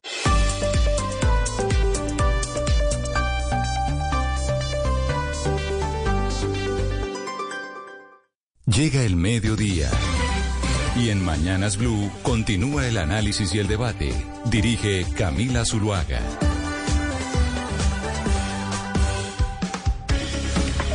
12 del día, 18 minutos. Y aquí seguimos conectados con ustedes en Mañanas Blue. Les damos la bienvenida nuevamente a quienes estaban en sus noticieros locales en Barranquilla, en Medellín, en Cartagena, en Bucaramanga, a la emisión central de este programa. Seguimos conectados a través de nuestro canal de YouTube de Blue Radio en vivo. Ahí los leemos. Seguimos pues viendo muchos mensajes y comentarios de los oyentes sobre la situación de acción fiduciaria. Oyentes que invirtieron en estos proyectos BD, ya sea Bogotá, Cartagena, Barranquilla en el aeropuerto Business Hub. Nos escriben también del proyecto del Hotel eh, en eh, Cartagena Y, bueno, vamos a seguirle la pista entonces a ver qué pasa y qué dicen las autoridades sobre estas más de 10 mil personas que invirtieron en estos proyectos y hoy pues no tienen una respuesta y ven pues su plata más o menos embolatada. Ya vamos con nuestro primer personaje de la hora, pero Ana Cristina, quiero preguntarle sobre una carta, sobre una comunicación de las asociaciones médicas y el Colegio de Médicos del país,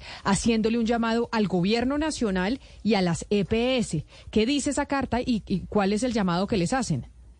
Sí, Camila, se trata de un grupo que es conocido como el Grupo de Acuerdos Fundamentales del Sector de la Salud. Son 18 organizaciones del sector de la salud que hacen este llamado. La carta tiene seis puntos, Camila, y básicamente lo que hacen es pedir transparencia de cara a los debates que se vienen en el Congreso por la reforma a la salud.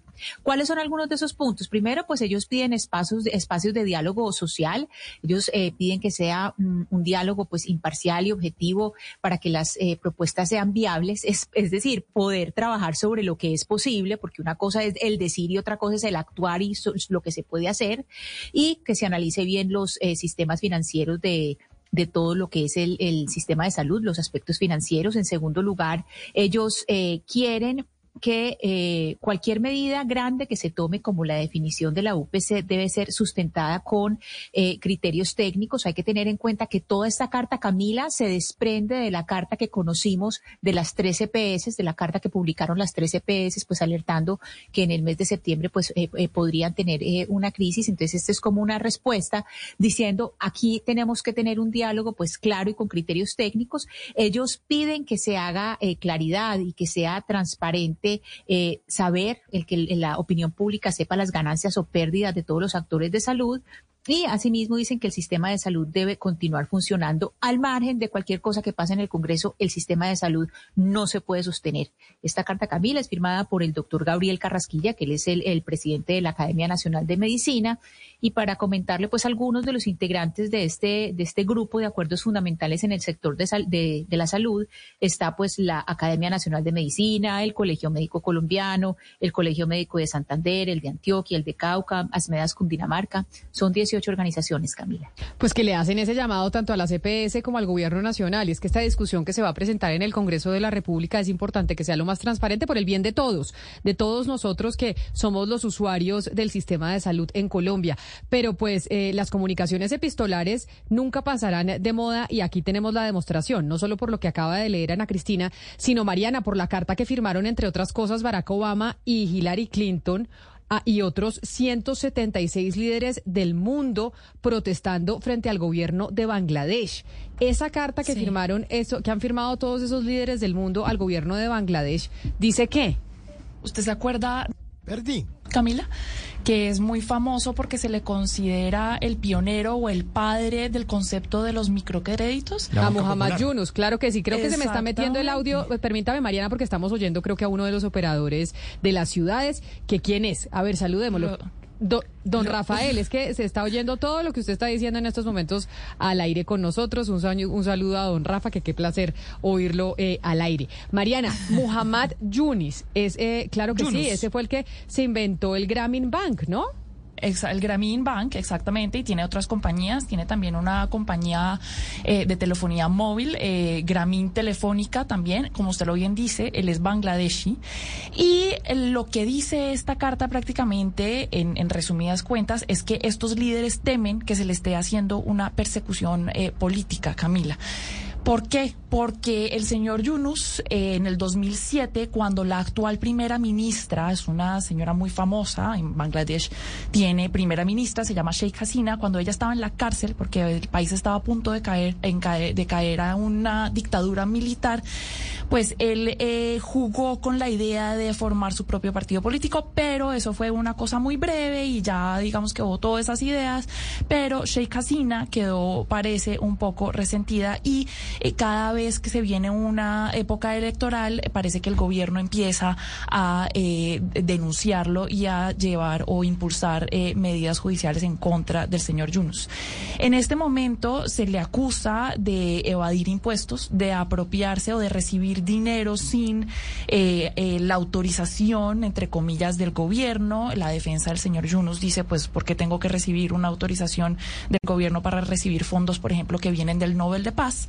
Acuérdese que él se ganó el Nobel de Paz precisamente por, eh, del Nobel precisamente por eh, crear este concepto de los microcréditos por el Grameen Bank eh, pero bueno, el caso es que si al señor lo eh, declaran culpable, podría pasar mínimo seis meses en la cárcel, eh, pues cosa que para Barack Obama, Hillary Clinton, Ban Ki-moon, ex secretario general de la ONU, pues les parece una persecución política. Lo cierto es que Camila Mohamed Yunus, pues es un señor muy importante, no solamente porque pues fue pionero de este concepto, fue el que fundó el Grameen Bank, que después un modelo que se implementó alrededor del mundo, sino también por porque él, eh, la mayoría de sus eh, prestamistas, digamos, eran mujeres, eran mujeres pobres que lograron salir también adelante gracias a esos microcréditos, Camila, y por eso me parece importante que lo discutamos hoy en nuestro programa también. Pues día de cartas, 12 del día, 25 minutos, pero también de hablar, Oscar, de algo que venimos comentando desde comienzo de la semana,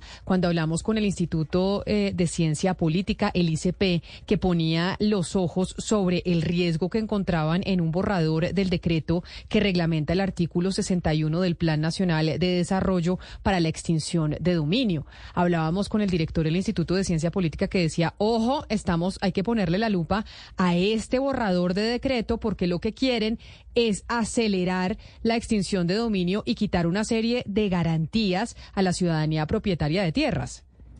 Así es, Camila, y esa alerta encendida todavía sigue rondando porque es que ese artículo 61 va a terminar causando demasiados problemas, Camila.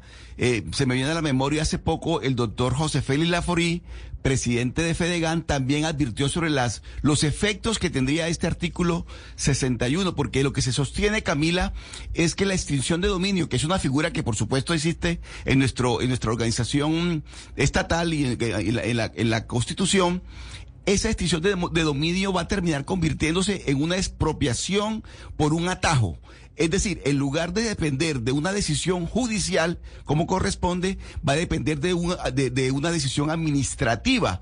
Es decir, se va a expropiar por vía administrativa cuando eh, se está presentando como si fuese la figura de extinción de dominio. Eso es una figura, Camila, que se va a prestar para mucha controversia y para mucha polémica. Obviamente que el presidente la respalda, eh, la respaldó recientemente en el Carmen de Bolívar, la ministra de Agricultura también la respalda y el doctor Vega también la respalda. Pues es que de hecho en medio de la entrega de tierras para campesinos del corregimiento del Salado en el Carmen de Bolívar, en Montes de María, el, el presidente Gustavo Petro pues hizo un discurso muy duro. Uno, en contra de los medios de comunicación y otra, un discurso duro eh, en contra de la oposición, porque habló de eso, de ese tema del artículo, de la expropiación de tierras, de extinción de dominio. De hecho, oigamos lo que dijo el eh, presidente Gustavo Petro ayer en su discurso. Entonces se nos hostiga porque queremos mecanismos más expeditos. ¿Les parece que es una expropiación que digamos que la tierra debe entregarse en un mes, dos meses? Comprada con el dinero público. ¿Les parece que eso se llama expropiación express? Pero no les parecía un problema el que las víctimas murieran antes de tener título. Eso era lo que, pues digamos, una parte de cuando el, presidente Gustavo Petro se refería desde los Montes de María a ese tema.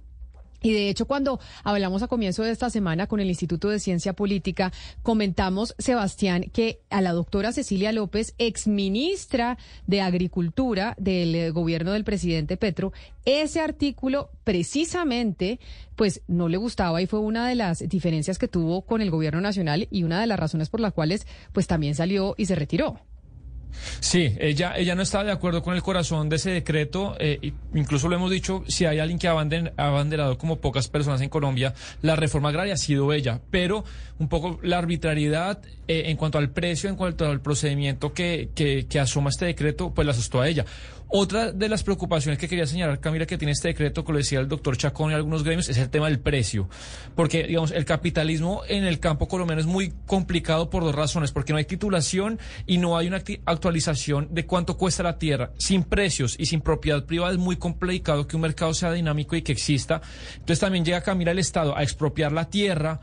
Y, y entonces lo que nos decía el doctor Chacón es que el propietario para saber exactamente su tierra cuánto vale y que el pago sea justo, él se tiene que hacer cargo del abogado, del avalúo y de todo. Entonces, pues se va a expropiar la tierra. ¿Pero a qué precio? Es la gran pregunta que hoy en día, en día se hacen los, los tenedores de tierras eh, cuyos terrenos potencialmente pues, pueden ser expropiados.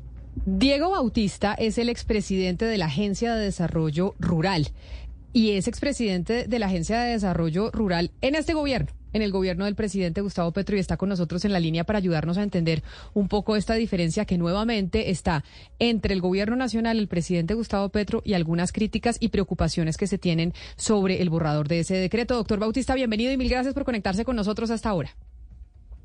Hola Camila, buenos días. Muchas gracias a ustedes por invitarme. Ese borrador eh, de decreto que está generando pues esta discusión y que tiene al presidente Gustavo Petro dando el discurso desde los Montes de María diciendo que pues hay una especie de persecución frente al tema de la de agilizar la extinción de dominio como hubo un cambio de administración en el, en el Ministerio de Agricultura, quiero preguntarle en qué momento surge. Y es, ¿se da en el cambio de administración o siempre ha estado? ¿Ustedes cómo se lo pensaban? ¿Qué fue lo que pasó con ese borrador de decreto? Sí, no, yo, digamos, eh, es decir, voy a detenerme un poquito el decreto, pero voy a ir un poquito más al fondo del asunto. Digamos, el, el, yo creo que son válidas las preocupaciones constitucionales que se puedan tener sobre el decreto que reglamenta uno de los numerales del, del artículo 61 para hacer más ágiles los procesos y este tipo de cosas. Digamos que en el fondo de esto está qué tanto hace uno una reforma agraria a las malas y qué tanto hace una reforma agraria a las buenas. Yo creo que hay razones fundamentales y yo creo que hoy la sociedad colombiana entiende que hay que hacer una reforma agraria. Quienes no lo entendían hace tres, cuatro años, yo creo que hoy lo entienden y yo creo que muchos empresarios han manifestado que entienden que esto es que dentro de las necesidades que está pidiendo la sociedad de cambio, este tema de la tierra hay que cambiarlo. Hay que este es un país de una altísima eh, eh, concentración de la tierra. Aquí sí hay eh, eh, una latifundios gigantes improductivos y aquí sí hay unos campesinos que están esperando llegar a la tierra para poder tenerla y para poder producirla. Entonces hay una necesidad de fondo, la tierra es un factor muy importante en este país, hace 100 años nos estamos peleando por eso. No por nada el punto uno del acuerdo con la FARC que cierra un conflicto de 50 años, es la reforma rural integral. Es decir, aquí quien diga lo contrario está usándolo como una bandera política. Aquí se necesita la reforma agraria, que es por lo que estuvimos convencidos siempre en el gobierno y, que, y que es por lo que la ministra Cecilia López aceptó el cargo y todos nos fuimos a trabajar en eso. El tema es que eh, una cosa es eh, plantear lo que dice el acuerdo de 3 millones de hectáreas para entregar y otra cosa son las capacidades de nuestras organizaciones, y las posibilidades que tienen nuestros instrumentos. Entonces, hay unos instrumentos que son camisa de fuerza, el gobierno, el presidente siempre mencionaba su famoso enemigo interno. Entonces, hay unos temas que hay que reformar ahí y hay que unos, unas organizaciones que tienen que tener la capacidad para hacerlo. Entonces, una cosa es decir, vamos a hacer tres millones y otra cosa es venga y vea de usted en tres años si es capaz de sacar las tres. No porque no quiera, todos quisiéramos hacerlo, sino las posibilidades reales de hacerlo. Y en eso está un poco el sentido también de, del cambio. Hacemos un cambio de tres años o nos ponemos en una senda de cambio con el gran acuerdo nacional que está proponiendo el presidente. Este tema de la extinción de dominio, yo sí creo que se puede revisar constitucionalmente. A mí el debate me parece absolutamente sano. Yo creo que sí le está dando como unas nuevas eh, unas facultades administrativas al, gobierno que no están contempladas en la ley del plan de desarrollo. Se están modificando los causales de eh, la función social de la propiedad, que yo no sé hasta tanto, eso lo puede cambiar un decreto si no estaba en la ley, pero podrá decir otro abogado, yo no soy abogado, que sí se puede y no me quiero meter ahí, pero digamos que ahí sí, hacer esto de esta manera, más allá del tema constitucional, sí nos mete en un tema de hacer una reforma eh, agraria a la brava. Y eso es algo que el presidente no había usado. El presidente llega, dice, vamos a hacer esta reforma agraria bien. Yo estuve en reuniones donde lo dijo, donde siempre decía, pues lo otro es la guerra y el presidente dice no vamos a comprar la tierra al, avalúo catastral, vamos a hacer una avalúo, a, comprar el avalúo comercial y hace este acuerdo con Fedegan que yo creo que también está en el fondo de este asunto. Ese acuerdo de Fedegan no está saliendo bien, no tiene resultados. A este momento vamos a cumplir un año y no hay un resultado de este acuerdo y no hay un resultado de este acuerdo eh, que hoy podamos mostrarle. No hay ni siquiera, yo en su momento le decía a José Félix Laforí, al gobierno, por lo menos necesitamos unos casos emblemáticos para mostrarle al país que esto sí es posible, que este acuerdo de paz que está intrínseco, sí, si no, metámonos ahí. Usted nos deja una buena idea. No está funcionando. Y me quiero meter un poco lo que usted decía, eh, que eh, decía el presidente, no, vamos a comprar la tierra porque vamos a hacer unos avalúos. Y un poco lo que yo decía en la introducción, yo quiero que usted nos diga o que el gobierno nos diga a esa persona que se le va a expropiar, que se le va a dar ese instrumento al Estado para expropiar, a qué precio se le va a expropiar. Porque es que hoy en día el Estado no conoce, y desde hace décadas, no es culpa de Petro, no sabe cuánto vale la tierra. Entonces, ¿a qué precio se va a expropiar? Hasta este momento, antes del decreto, el presidente fue muy claro en señalar el avalúo comercial eh, como, el, como el referente. Eh, el tema del decreto es que si ya una cosa es expropiar y otra cosa es hacer una extinción de dominio, porque la expropiación va con indemnización, pero la extinción de dominio no. Ahora, hay en el decreto una salida que es que eh, voluntariamente el dueño del predio puede con el 80% claro, inicialmente le pregunto, doctor, hacer esto, pero pero, digamos, para complementarle, pero esto requiere pues que el IGAC entre a valorar directamente y si en ese IGAC lo tercerice, cuál es el valor de ese avalúo. Pero una forma que se planteó su, una forma que se planteó en su momento nosotros Adelante. No, la, figura, la, figura de extinción de dominio, eh, eh, entiendo yo, es cuando hay un activo que está relacionado con actividades ilícitas y la sabrá, supone uno, pero para ese colombiano cuyo activo no tiene nada que ver con una actividad ilícita, sino para pues tiene la tierra ociosa, pero claro. Para ser claros, una expropiación es una transformación de derecho del interés particular cuando prima el interés general. Una carretera, alguna obra que es importante para el interés general, el gobierno entra expropia e indemniza. Una extinción de dominio, una extinción de dominio es un desconocimiento de un derecho por estar haciendo uso mal de ese derecho. En este caso, por razones de eh, eh, eh, ecológicas o de funcionalidad o de función social. Entonces ahí es donde yo digo, ahí hay un tema de qué tanto puede hacerlo la agencia y qué tanto eh, la agencia es juez y parte también, la Agencia Nacional de Tierras es juez. claro, pero el gobierno está entendiendo que El, gobierno está entendiendo que tener una tierra ociosa es hacer un uso malo del activo. Claro. Y Por, o sea, un derecho, eso, hay, hay detención de derechos, es un derecho del particular, pero el particular tiene una responsabilidad social. Claro, pero la extinción de dominio, doctor Bautista, Claro, pero la extinción de dominio no hay, no hay, no hay, digamos, no se me paga, no hay indemnización. Entonces, el terrateniente que tiene la tierra ociosa se entiende extinción de dominio y no hay, y no hay indemnización. Sencillamente por tener la tierra. Hay unas, digamos, el, el, como está establecido el proceso, es que se determinan unas regiones, eso está en el plan de desarrollo y está en la ley, unas regiones eh, de unas zonas alimentarias, que ese es otro problema. O sea, ¿quién va a definir las zonas alimentarias? ¿Cómo va a hacerse? Eh, con quién vamos a determinar si esto está incumpliendo la función ecológica o si esto está incumpliendo la función social. Se ha dicho, hay unas zonas y llegamos donde un señor, este señor tiene, está incumpliendo esto. Entonces el Estado eh, hace uso de ese derecho que se está eh, arrogando con el, con el decreto y, declara ese hecho como un potencial de extinción de dominio. El propietario tiene, puede decir eh, si está interesado en esto, lo vendo por el 80%, pero el propietario podría decir que no.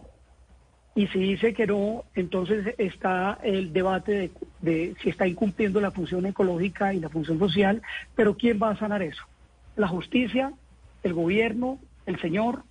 Entonces ahí es donde me parece que es muy importante, y eso se ha resuelto antes, que entre la justicia en algo tan complicado para lo que significa la historia del conflicto colombiano, eh, de estas magnitudes. Por eso se determinó que fuera el juez quien determinara y que saldara este tema. Ahora, es insoportable eso para un ejecutor en una agencia porque pues le tarda, se demora el proceso, usted tiene aquí encima que tres millones tiene que hacerlos en este, en este cuatrienio y genera unas tensiones que terminan por decir, pues se va y si no lo hacemos a la brava, no lo hacemos. No, yo creo que ahí es donde me parece, y este puede ser un gran tema para el acuerdo nacional, Sebastián. Yo creo que este tema tiene que estar ahí, de si nos hacemos una reforma agraria a las buenas o hacemos una reforma agraria a las malas. Señor a mí me parece bien la discusión, me parece buena la iniciativa del gobierno de abrir las mesas para que se pueda conversar esto, pero sí me parece que es un tema que es importante eh, hacerlo. Quiero solamente decir una cosa, hay otras posibilidades de eh, eh, tener tierra, que el Estado tenga tierra la adjudique. Nosotros en el gobierno hicimos un análisis y salían en Magdalena Medio y en el Caribe 6 millones de hectáreas, un potencial de 6 millones de hectáreas solamente en esas zonas a partir de recuperación de baldíos. Entonces hay que explorar, hay que dejar las ansiedades y hay que ponernos en esto porque esto es significativo en la historia del país en tema de la tierra. Señor Bautista, estemos hablando de expropiación o extinción de dominio. Hay un tema que es crucial y es la confianza en el Estado, la confianza en las instituciones. Por ejemplo, esta mañana eh, en una entrevista acá en Blue Radio, el señor eh, Gerardo Vega eh, decía que había una que tenía una serie de casos que eran, si no estoy mal, se refirió a prevaricato por omisión. Es decir, hay una serie de casos donde hay omisiones voluntarias por parte del Estado, por parte de una institución del Estado entonces uno se, uno se pregunta, claro, una reforma agraria, eh, una cantidad de cambios que se le empiezan a anunciar a las personas, pero ¿cómo se recupera esa confianza en el Estado? Si uno, si le empiezan a decir a uno que hay esta cantidad de, problemas que llevan años represados y que hay una oposición tan fuerte a que haya una reforma, ¿cómo, cómo recuperar eh, las instituciones, la confianza en las instituciones? Pues yo creo que lo que me parece y veo la voluntad es este, este tema en el acuerdo nacional. Los empresarios, yo creo que, salvo uno que otro caso, yo creo que eh, se está entendiendo. Si no hay un mensaje suficiente de las primeras líneas y del cambio de, de, un gobierno de izquierda aquí y todo lo que está pasando, pues eh, yo, y yo veo todo el empresariado que está de acuerdo y está pidiendo sentarse ahí. Yo creo que este tema es importante. Ahora, sí hay que entender, y me refiero al discurso que mencionaba Camila, del presidente ayer, que tiene razón. O sea, aquí sí hubo un despojo gigante que hubo una contrarreforma agraria en este país que está aprobado, no lo estoy diciendo yo ni es una opinión, está aprobado por los jueces, el tema de Argos fue un problema, que de hecho también ellos están participando en la solución ahora. Eh, ahí, ahí, digamos, aquí hubo despojadores de tierra y de grandes cantidades de tierra, que la unidad de restitución lo que tiene que hacer es moverse con eso rápidamente y que también la justicia tiene que operar. Una cosa que no he dicho que es fundamental, la justicia agraria se acaba de aprobar, en el Congreso y la justicia agraria era el complemento a este tema eh, de los límites a la acción administrativa, hasta donde el Ejecutivo, la Agencia de Tierras entra y hasta donde hay una justicia agraria eficiente que puede atender rápidamente estos casos. Yo creo que ahí hay una oportunidad con la justicia agraria nueva y hay una oportunidad de hacerlo, digamos, por los caminos de hacerlo por las buenas. Ahora, en donde sea por las malas, pues habría que hacerlo por las malas, pero yo creo que no se puede plantear una generalidad, eh, además en este ánimo de concertación, porque yo creo que es mejor el camino de la cohesión social que el de los temas. Pero mire, doctor Bautista, pero llama la atención el tono, el tono del presidente es de verdad, es un tono intimidante, es decir, un tono de decir, mire, aquí, como usted decía al comienzo, o lo hacemos a las buenas o lo vamos a tener que hacer a las malas. Y eso resulta que eso va a tener unos efectos en la propiedad privada. Es decir, la extinción de dominio se aplica en el caso de narcotráfico mediante la, la, intervención del juez, de un juez de la República, que es el que decide que efectivamente sobre ese bien se va a aplicar la extinción de dominio. En este caso es por vía administrativa. Es decir, es la Agencia Nacional de Tierras la que en últimas termina tomando una decisión sobre los bienes que han sido adquiridos o de buena fe o, lo que usted quiera y que de pronto decide la, Agencia Nacional de Tierras o el IGAD que está haciendo mal uso de la tierra, que está eh, que, no se está no se está explotando de la mejor manera. Es decir, son dos figuras completamente distintas y yo creo que el tono intimidante del gobierno lo que obliga a las personas es a decir qué va a pasar con la propiedad privada adquirida en estos casos en la tierra. Sí, entonces Dos cosas, lo que ya dije, sí hay unos casos, digamos, de enorme ilegalidad, sí hay unos casos de despojo, sí hay unos casos que tienen que hacerse por las vías judiciales ya establecidas y son grandes, no poquitos, de lo que pasó en este país. Pero yo creo que frente a lo que está diciendo el presidente, que tiene razón en ese tema del despojo, pues lo que dije antes, yo creo que ha sido frustrante este tema de Fedegan. Eh, y yo creo que eh, primero se tiene que resolver pronto, ¿no? Esto no es decir que la culpa es de Fedegano, no, yo creo que eso, ese proceso tiene que pronto, va a cumplir un año dentro de un mes, tiene que mostrarle al país que esto sí está sirviendo. Y yo creo, atrevidamente dando un consejo, que el presidente tiene que diversificar más esa canasta, no es solamente Fedegan. Están en el sur occidente eh, los de Azocaña. Hay una serie de empresarios que están interesados, porque cuando se abrió el tema muchos se mostraron interesados en decir, bueno, miremos el tema para ver cómo se hace. Entonces yo creo que hay una frustración ahí y esto es decir, bueno, como esto no ha funcionado, entonces nos vamos por las malas. Yo creo que ahí es donde me parece que es muy inteligente las mesas que vienen, la conversación que viene y como aquí en todas estas cosas estamos en un permanente proceso de paz, seguramente ojalá sean las posiciones de cara a sentarse en esa mesa para que de ahí salga una reforma agraria que no es en cuatro años, eh, ni en tres que ya quedan en este gobierno, pero que es una senda. Cecilia López decía una cosa muy interesante en su momento y era, frente al tema de las tres millones, lo logró bajarla al millón y medio, con todo lo que eso significaba en el tema discursivo. Y en algún momento decía, con que hagamos 500 mil hectáreas bien hechas, donde se vea el público, el privado, donde se va funcionando esto bien, de tal manera que el proceso sea irreversible, pues nos vamos todos en la misma senda. Una cosa final, este no es un tema del título. O sea, un título no es suficiente. Yo he encontrado en el territorio gente que tiene un título, que tiene 75 años porque tienen un título de la reforma agraria de Carlos Lleras Restrepo en los años 70, descalzos, con la camisa raída, y con su título. Un título es cambiar de pobres sin tierra a pobres con tierra. Necesitamos título, pero necesitamos desarrollo rural, que es lo que es, y completa la ecuación de la reforma rural integral que está ¿cómo analiza, ¿Cómo analiza usted, doctor Bautista, eh, la diferencia que, que se sabe en público y en privado que existe, las diferencias si se quiere, ideológicas o metodológicas entre Gerardo Vega y Jennifer Mojica, ministra de Agricultura y el director eh, de la Agencia Nacional de Tierras.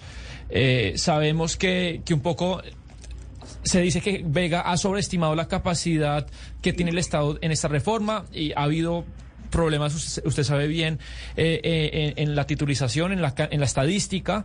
Ese problema interno que hay ahí en esa cartera, eh, ¿qué, consecuencias puede traer para, para esta reforma agraria del gobierno? No, yo creo que ahí se tienen que poner de acuerdo, pero yo creo que sí hay una razonabilidad en la discusión, o sea, tiene que ser transparente todas las cifras tienen que ser transparentes. Uno puede revolver lo que hace parte de los 7 millones con lo que hace parte, que es formalizar, reconocer derechos de gente que ya está ahí, con lo que tiene que hacer la reforma agraria, que es eh, adquirir nueva tierra y entregarla. Además, la reforma agraria tiene varias cosas, no solamente comprar la tierra. Luego viene algo que, como estamos un año en este cuento, no ha venido todavía, pero es a quién se le entrega. ¿A quién se le va a entregar la tierra? ¿A cómo se ordena esa fila? A ese sistema eh, imperfecto de registro que hay ahí, se hace con las comunidades campesinas, o sea, ¿a quién se le va a entregar la tierra y cómo va a quedar eso? ¿Como una parte rural? en el que aquí de la cerca para acá están los pobres que llegan a la tierra y de esta cerca para allá van a estar los ricos que tienen la tecnología y la innovación. No, ahí trabajar en la cohesión social es importante, sobre todo para algo que estamos desaprovechando, que es que realmente, y el presidente lo dijo en su momento, seamos una potencia alimentaria y podemos vender alimentos al planeta y estamos en estas conversaciones y podemos cometer muchos errores, hacer una reforma agraria fracasada y que no contribuya a la cohesión social del país. Pero entonces, doctor Bautista, agradeciéndole su tiempo y entendiendo sus explicaciones, claro, el país coincide en que hay que hacer una reforma agraria. La pregunta de lo que usted está viendo, ya no desde el gobierno, sino desde afuera, porque usted estuvo en el gobierno desde hasta hace muy poquito, viendo pues el debate que se está presentando, el discurso del presidente, ¿usted cree que lo que estamos viendo ahorita es que se está intentando hacer una reforma agraria a las malas o no. ¿O usted cree que tal vez se necesita eh, explicar un poco mejor y esta reglamentación de decreto sí se necesita de esa forma para que la podamos hacer más pronto que tarde? Que sabemos que es necesaria esa reforma. Pues yo creo que hay como unos temas de, de solución desesperada ante el poco avance. Y ese poco avance tiene que ver también con las capacidades organizacionales, los algunos instrumentos, y yo también creo que por la falta de pericia de algunos funcionarios. Entonces, hay, hay, hay como un conjunto de cosas y son medidas desesperadas.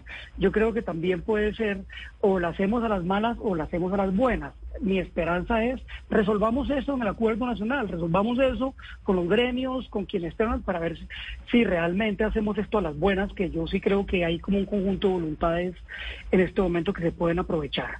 Entonces, eh, a mí me parece que es explicarlo, pero también es tener la voluntad. Lo otro puede, simplemente pues puede ser ese llamado desesperado. Bueno, aquí o lo hacemos así o lo hacemos así. Eh, lo importante es que el gobierno considere viable y como una oportunidad hacerlo a las buenas y que el empresariado entienda que se tiene que hacer.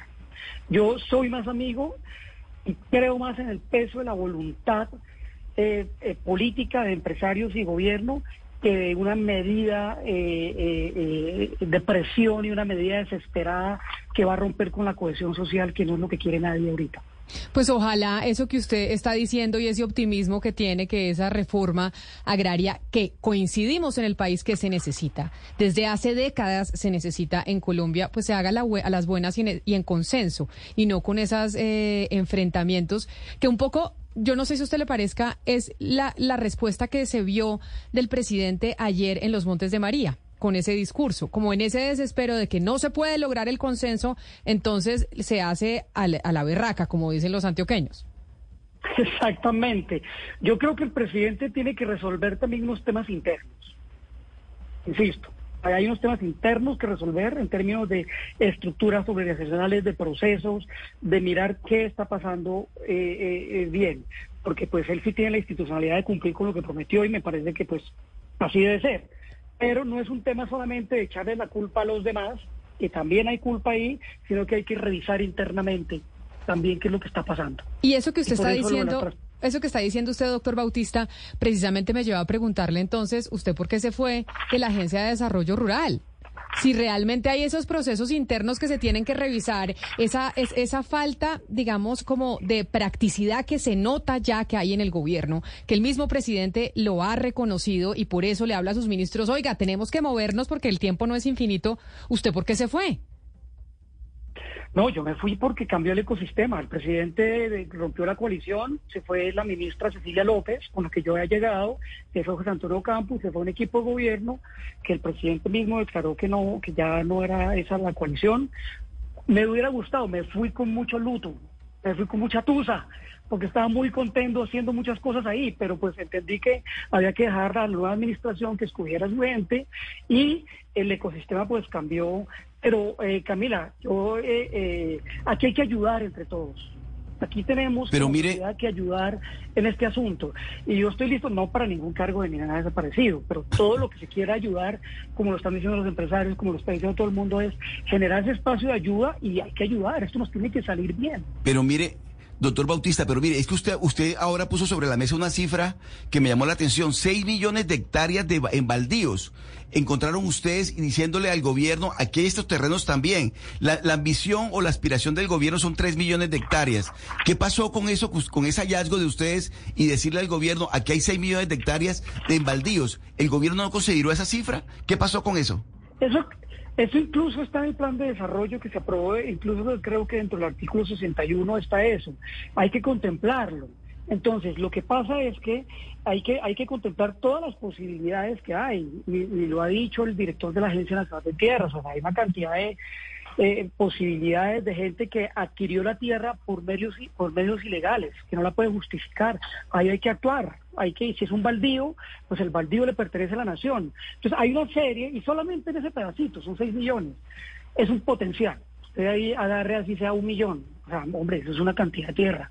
Entonces no necesariamente hay que llevar todo a la, a la, la, carga sobre el otro tema, aunque sí hay que llevarla ahí también.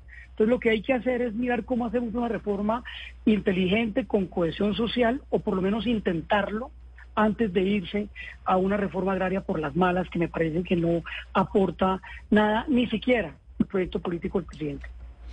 Pues expresidente de la Agencia de Desarrollo Rural, Diego Bautista, gracias por habernos entendido, por habernos pues también un impregnado de ese positivismo. Yo sí creo que si hablamos entre las partes, y se habla entre las partes, entre los empresarios, entre los terratenientes y el gobierno nacional, y se logra un acuerdo para hacer esa reforma agraria que se necesita desde hace décadas en este país, eh, que las cosas se hagan a las buenas y no se terminen haciendo a las balas, eh, generando una división enorme que sería muy difícil eh, de recuperarnos de eso. Gracias por haber estado con nosotros. Mira, muchas gracias, muchas gracias y como digo, listos a ayudarme esto que es fundamental. Claro que sí. A mí, Camila, me pareció extraordinaria esta charla, esta entrevista con el doctor Bautista. En sus ojos, eh, los de alguien que con melancolía quería hacer mucho, quizá algo de lo que desde la universidad se le dijo que tenía que hacer, llegó al Estado y por una pelea política se tuvo que ir. Y creo que la gran reflexión de, César, de él es que sin, con revancha y a las malas no se va a hacer, o se va a hacer muy complicado. Si bien la concentración de la tierra está mancha de sangre y de injusticias, el Estado no está para eso. Es como cuando eh, se dice que no hay cadena perpetua porque el Estado no puede aplicar revancha. Si bien las cosas se hicieron mal, pues acá no puede llegar el Estado a aplicar la extinción de dominio a bienes que fueron adquiridos bien al precio que se le dé la gana, diciéndole al propietario, no, consígase usted al abogado y, y vemos al precio, al precio que sale. Yo sí quedo muy preocupado, Camila, con el tema de la extinción de dominio. Eso lo tiene que decir un juez y sobre activos y bienes que fueron adquiridos de, de, de manera ilícita o son usados de manera ilícita. La, la, ley es clarísima. Entonces acá le quieren dar un instrumento al Ministerio de Agricultura para poner extinción de dominio pues al, al predio que yo voy diciendo y voy viendo. Y es una arbitrariedad que creo que el Estado no se puede pero permitir. por eso pero pero por esa razón como decía el eh, doctor Diego Bautista que usted acaba de escuchar sí. es importante que se sienten entre las partes y no solo plantear esa esa posición que usted está planteando que es un poco la del empresariado la de los dueños de la tierra sino también sentarse y decir aquí tenemos que hacer una reforma y tenemos que hacerla rápido cómo hacemos para lograr la concertada ¿Cómo hacemos para que nos pongamos de acuerdo y saber que en este país se han cometido, eh, cometido injusticias y saber que se tiene que hacer una división de la tierra? Y no simplemente ponernos a pelear y de un lado y del otro, tanto, Fedegan, tanto del gobierno que... nacional como, como del sector privado. Pero Mirar no, cómo no se logran usted, esos acuerdos. Usted tiene razón, pero ¿no cree que Fedegan dio un paso adelante en ese sentido? Senta, digamos, no sé si usted un año después uno se imaginó al doctor Lafuri sentado con Gustavo Petro hablando de reforma agraria. Ese es un paso adelante de los dos. Pero el mismo doctor Bautista nos está diciendo, lo de Fedegan no está saliendo bien. Entonces, pues también eh, un poco la instrumentalización es uno lo que ve que, que, le está faltando al gobierno. Pues ese, ese tema seguirá sobre la mesa y lo veníamos comentando, Oscar, desde el lunes. Creo que fue el lunes que hablamos con el eh, Instituto de Ciencia Política, dijimos, oiga, están poniendo esta alerta. Y bueno, ayer el presidente refiriéndose al tema desde los Montes de María, porque claramente este ha sido uno o ha sido el problema en nuestro país, el de la distribución de la tierra. Camila, sin duda alguna lo que es la propiedad, el uso y la administración de la tierra sigue sin resolverse en Colombia. Y ese es motivo de nuestro atraso, sin duda alguna, Camila. Es la manera, es la forma, es el cómo. Y el doctor Chacón lo decía en la entrevista al, eh, de, al comienzo de la semana. Este articulito va a traer dolores de cabeza y muchos. Pero sin duda alguna, Camila, yo sí creo que llegó la hora de, de, de meterle diente a la posesión de la tierra en Colombia, a su uso y a su propiedad. Lo que pasa es que tiene que hacerse bien no a las malas, sino a las buenas o concertadas, o de una, de, o de una manera concertada, creo Mi, yo. Mire, Mariana, nosotras que hablábamos, eh, no sé si esta semana o la semana pasada, sobre el futuro de América Latina, que usted y Sebastián decían, eso va a ser otra década perdida para América Latina. Mire que como el doctor Bautista, yo pienso lo mismo. Si se hacen las cosas bien, nos podemos convertir, si no somos ya en la despensa del mundo, y convertir también a Colombia en un, y, y hacer un desarrollo agrícola importante. Y si las cosas se hacen bien, de verdad que este territorio, este continente, puede no terminar perdido eh, en una década más como ustedes vaticinan.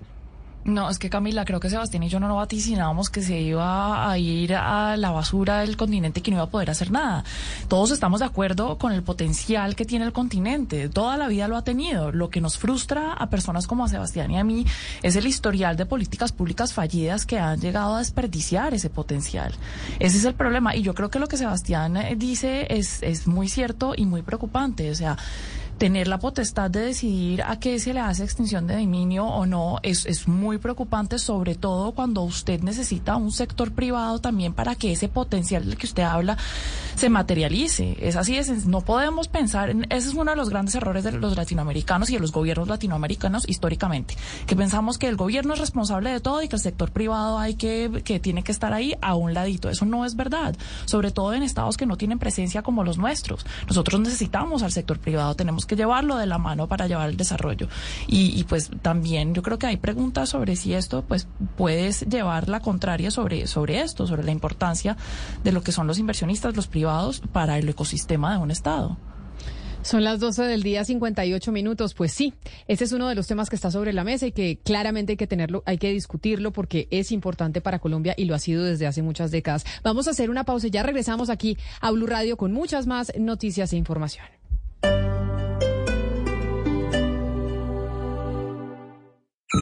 Disfruta del auténtico sabor de horchata, latte y otros sabores con el nuevo McCafé at Home Café Styles of Latin America.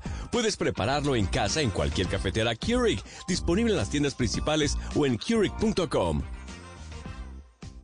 Todas nuestras actividades diarias en el condado de Miami-Dade afectan la biología marina y la calidad del agua de la bahía de Biscayne. Aprende a cuidar a la bahía de Biscayne en miamidade.gov barra Biscayne Bay. Ruthie, our last summer barbecue is this weekend, and it has to be epic. Well, Total Wine has this new reposado that'll rock your barbecue. Wow. And at that low price, it'll be great for my first fall barbecue. Love what you find at Total Wine and More. Drink responsibly, B21.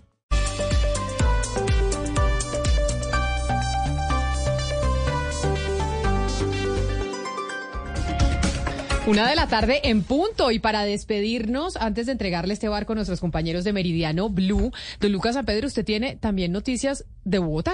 Doña Camila, noticias y un mensaje muy importante que les hemos venido repitiendo aquí y es que cada año en el mundo se calcula que las muertes en el tránsito alcanzan el millón trescientas mil personas de víctimas fatales y todas esas muertes eran evitables y era algo que no tenía que pasar. Y este, Camila, es el mensaje de la campaña de la Secretaría de Movilidad de Bogotá, la Secretaría de Movilidad de Cali y la Agencia Nacional de Seguridad Vial con el apoyo de la iniciativa Bloomberg para la Seguridad Vial Mundial.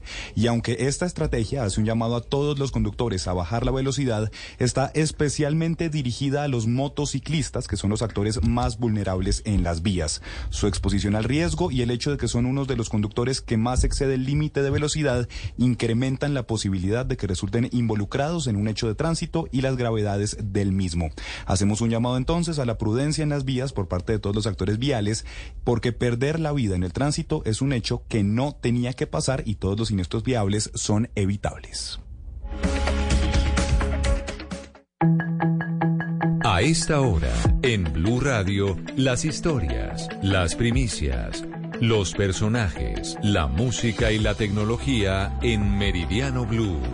Con Ricardo Ospina, Silvia Patiño y Octavio Sazo. Una de la tarde, un minuto, es un gusto saludarlos a esta hora en Meridiano Blue con todas las noticias y la información más importante de lo que está pasando a esta hora en Colombia y el mundo. En segundos les vamos a contar sobre los operativos que aún siguen en desarrollo para la captura de varios miembros de la policía involucrados en el escándalo de las chuzadas ilegales a dos ex empleadas de la ex jefe de gabinete, Laura Sarabia.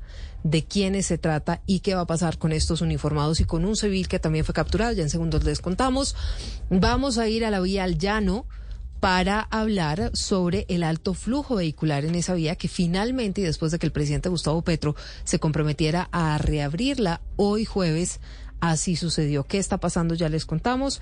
Y por supuesto tenemos información frente a ese acto de perdón que encabeza el Estado, el ministro de Defensa, el director de la Policía y el propio presidente Gustavo Petro, un acto de perdón por la muerte del joven grafitero Diego Felipe Becerra. Muchas noticias en esta tarde de jueves y arrancamos Ana María con el operativo especial que están desplegando las autoridades en el departamento del Meta. Esto para dar con la captura de los disidentes de las FARC responsables del asesinato de dos policías.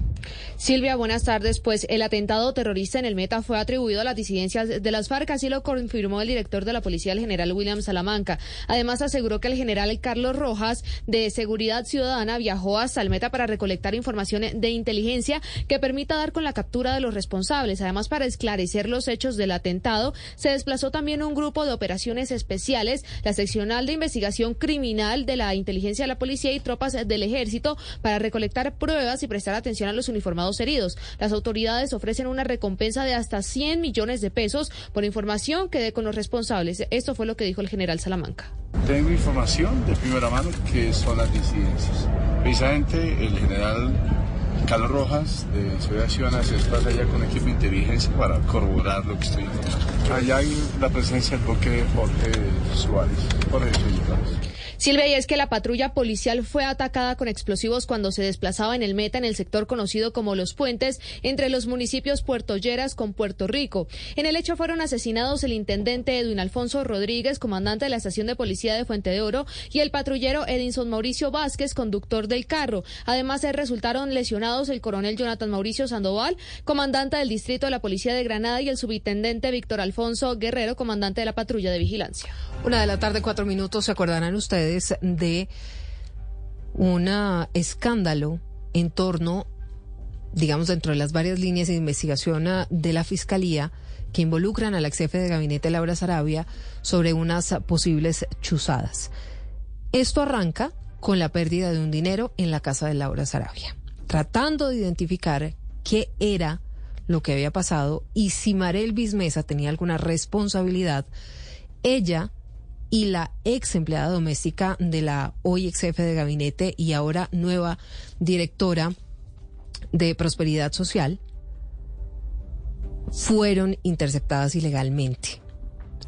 Las hicieron pasar como miembros del clan del Golfo, alias la madrina y alias la cocinera. Por todo este escándalo, Juanita, hay una serie de capturas que ya se han dado y hay unos operativos que siguen en curso cuántas capturas en total y cuándo van a ser presentadas estas personas, hoy cinco policías y un civil, ante un juez de control de garantías. Pues Silvia, mire, en distintos puntos de Bogotá en este momento se cursa el operativo de captura que ordenó un juez contra cinco personas que estarían implicadas en las interceptaciones telefónicas a las ex empleadas de Laura Sarabia. Hasta el momento han capturado a cuatro policías de la Dijín y un civil. Entre los capturados de la Dijín están John Morales, Alfonso Quinchaquenua y Dana Alejandra Canizales. Estas personas, Silvia, según la Fiscalía, fueron capturadas porque estarían, al parecer, involucradas en las acciones ilícitas, como usted lo decía, realizadas después de que Laura Sarabia denunciara que se le perdieron 7 mil dólares en su casa, precisamente con la investigación relacionada con las interceptaciones ilegales a los teléfonos de las ex empleadas de la ex jefe de gabinete. Recuerde usted que el mismo fiscal Barbosa denunció que a las ex empleadas de Laura Sarabia las hicieron pasar por miembros del anillo de seguridad de alias Siopas del Clan del Golfo y a Marel Bismesa la bautizaron con el alias de la cocinera y a la ex empleada Fabiola Perea la bautizaron con el alias de la madrina en un reporte, dice el fiscal Barbosa, que fue completamente falso. Apenas terminen los procedimientos de captura, Silvia, eh, como les hemos informado, van cinco personas capturadas por estos hechos. Apenas terminen estos operativos de captura, se van a cursar las audiencias preliminares, es decir, las audiencias de legalización de captura, imputación de cargos y medida de aseguramiento contra estas personas, Silvia. Juanita, gracias. Y a esta hora hay un ah, sentido acto de perdón por la muerte a manos de la policía del joven grafitero Diego Felipe Becerra. Habla a esta hora el presidente Gustavo Petro, pero además su familia está haciendo un pedido especial Santiago. Silvia, muy buenas tardes. Sí, señora. Mire, ya pidió en nombre de la Nación disculpas el ministro de Defensa, Iván Velázquez, y en nombre de la Policía Nacional como institución, ya reconoció su responsabilidad en el asesinato del grafitero Diego Felipe Becerra hace 12 años. Recuerda usted que además del asesinato a manos de un patrullero, después eh, intentaron hacer un montaje para hacer pasar a Diego Felipe como un ladrón, lo cual pues ya ha sido completamente desestimado por la justicia en esto que es calificado como como un, eh, una ejecución extrajudicial, un falso positivo urbano. Después de ese ofrecimiento de disculpas por parte del Gobierno Nacional y de la Policía, Gustavo Trejos, padre del grafitero, le pidió al presidente Gustavo Petro públicamente que cumpla con su promesa de pasar la policía o de sacar la policía del Ministerio de Defensa. Esperamos que se concrete su propuesta de trasladar a la Policía Nacional del Ministerio de Defensa para evitar que como cuerpo civil armado no sea juzgada por la justicia penal militar pues sabemos que como está actualmente, se propician situaciones que legitiman o facilitan el encubrimiento de los delitos derivados del abuso de poder. Asimismo, le pedimos que explore alternativas para que los uniformados que se encuentren vinculados en procesos penales y disciplinarios, en especial aquellos relacionados con abuso de autoridad y la pérdida de vida de seres humanos se han suspendido. En este momento, como usted lo señalaba, Silvia, habla el presidente Gustavo Petro. Ya el ministro de Defensa pidió perdón en nombre de la Nación. El general William Salamanca en nombre de la institución y ahora el presidente Gustavo Petro pedirá perdón en nombre del Estado colombiano. Esto hay que decirlo, no fue un fallo contra Colombia, sino fue una salida amistosa entre Colombia y la CIDH, que precisamente en ese acuerdo pues estaba incluida esta, esta pedida de perdón por parte del gobierno nacional. En minutos les vamos a contar la crónica, qué fue lo que pasó en ese día en el que murió Diego Felipe Becerra y por supuesto estamos atentos con usted Santiago para llevarles a los oyentes más detalles de lo que diga el presidente Gustavo Petro. Una de la tarde, nueve minutos. ¿Qué está pasando en la vía al llano? Carlos Andrés, buenas tardes.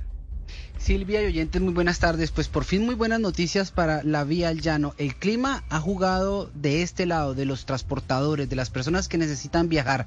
Buen sol y eso ha permitido que eh, pues la vía sea habilitada desde muy temprano para todo tipo de vehículos el día de hoy. No se han registrado cierres temporales, sí se ha registrado bastante flujo de vehículos. Así lo ha confirmado Coviandina desde su cuenta X. Ellos han asegurado que hay alto flujo de vehículos y seguramente esto lo que ha hecho Silvia y oyentes es que el tránsito de todos estos vehículos sea bastante lento. Recordemos que ya transitan vehículos de carga, vehículos de pasajeros y vehículos también particulares. Importante información para los oyentes, recordarles que esta vía solamente funcionará de manera diurna, nocturna todavía no está habilitada, así que el cierre en la vía Bogotá, en el sentido Bogotá-Villavicencio, se realizará en minutos a las 2 de la tarde, es decir, hasta las 2 de la tarde las personas pueden tomar su recorrido hacia Villavicencio desde Bogotá y en el sentido Villavicencio-Bogotá el cierre se hace a las 4 de la tarde. Así que las personas es mejor que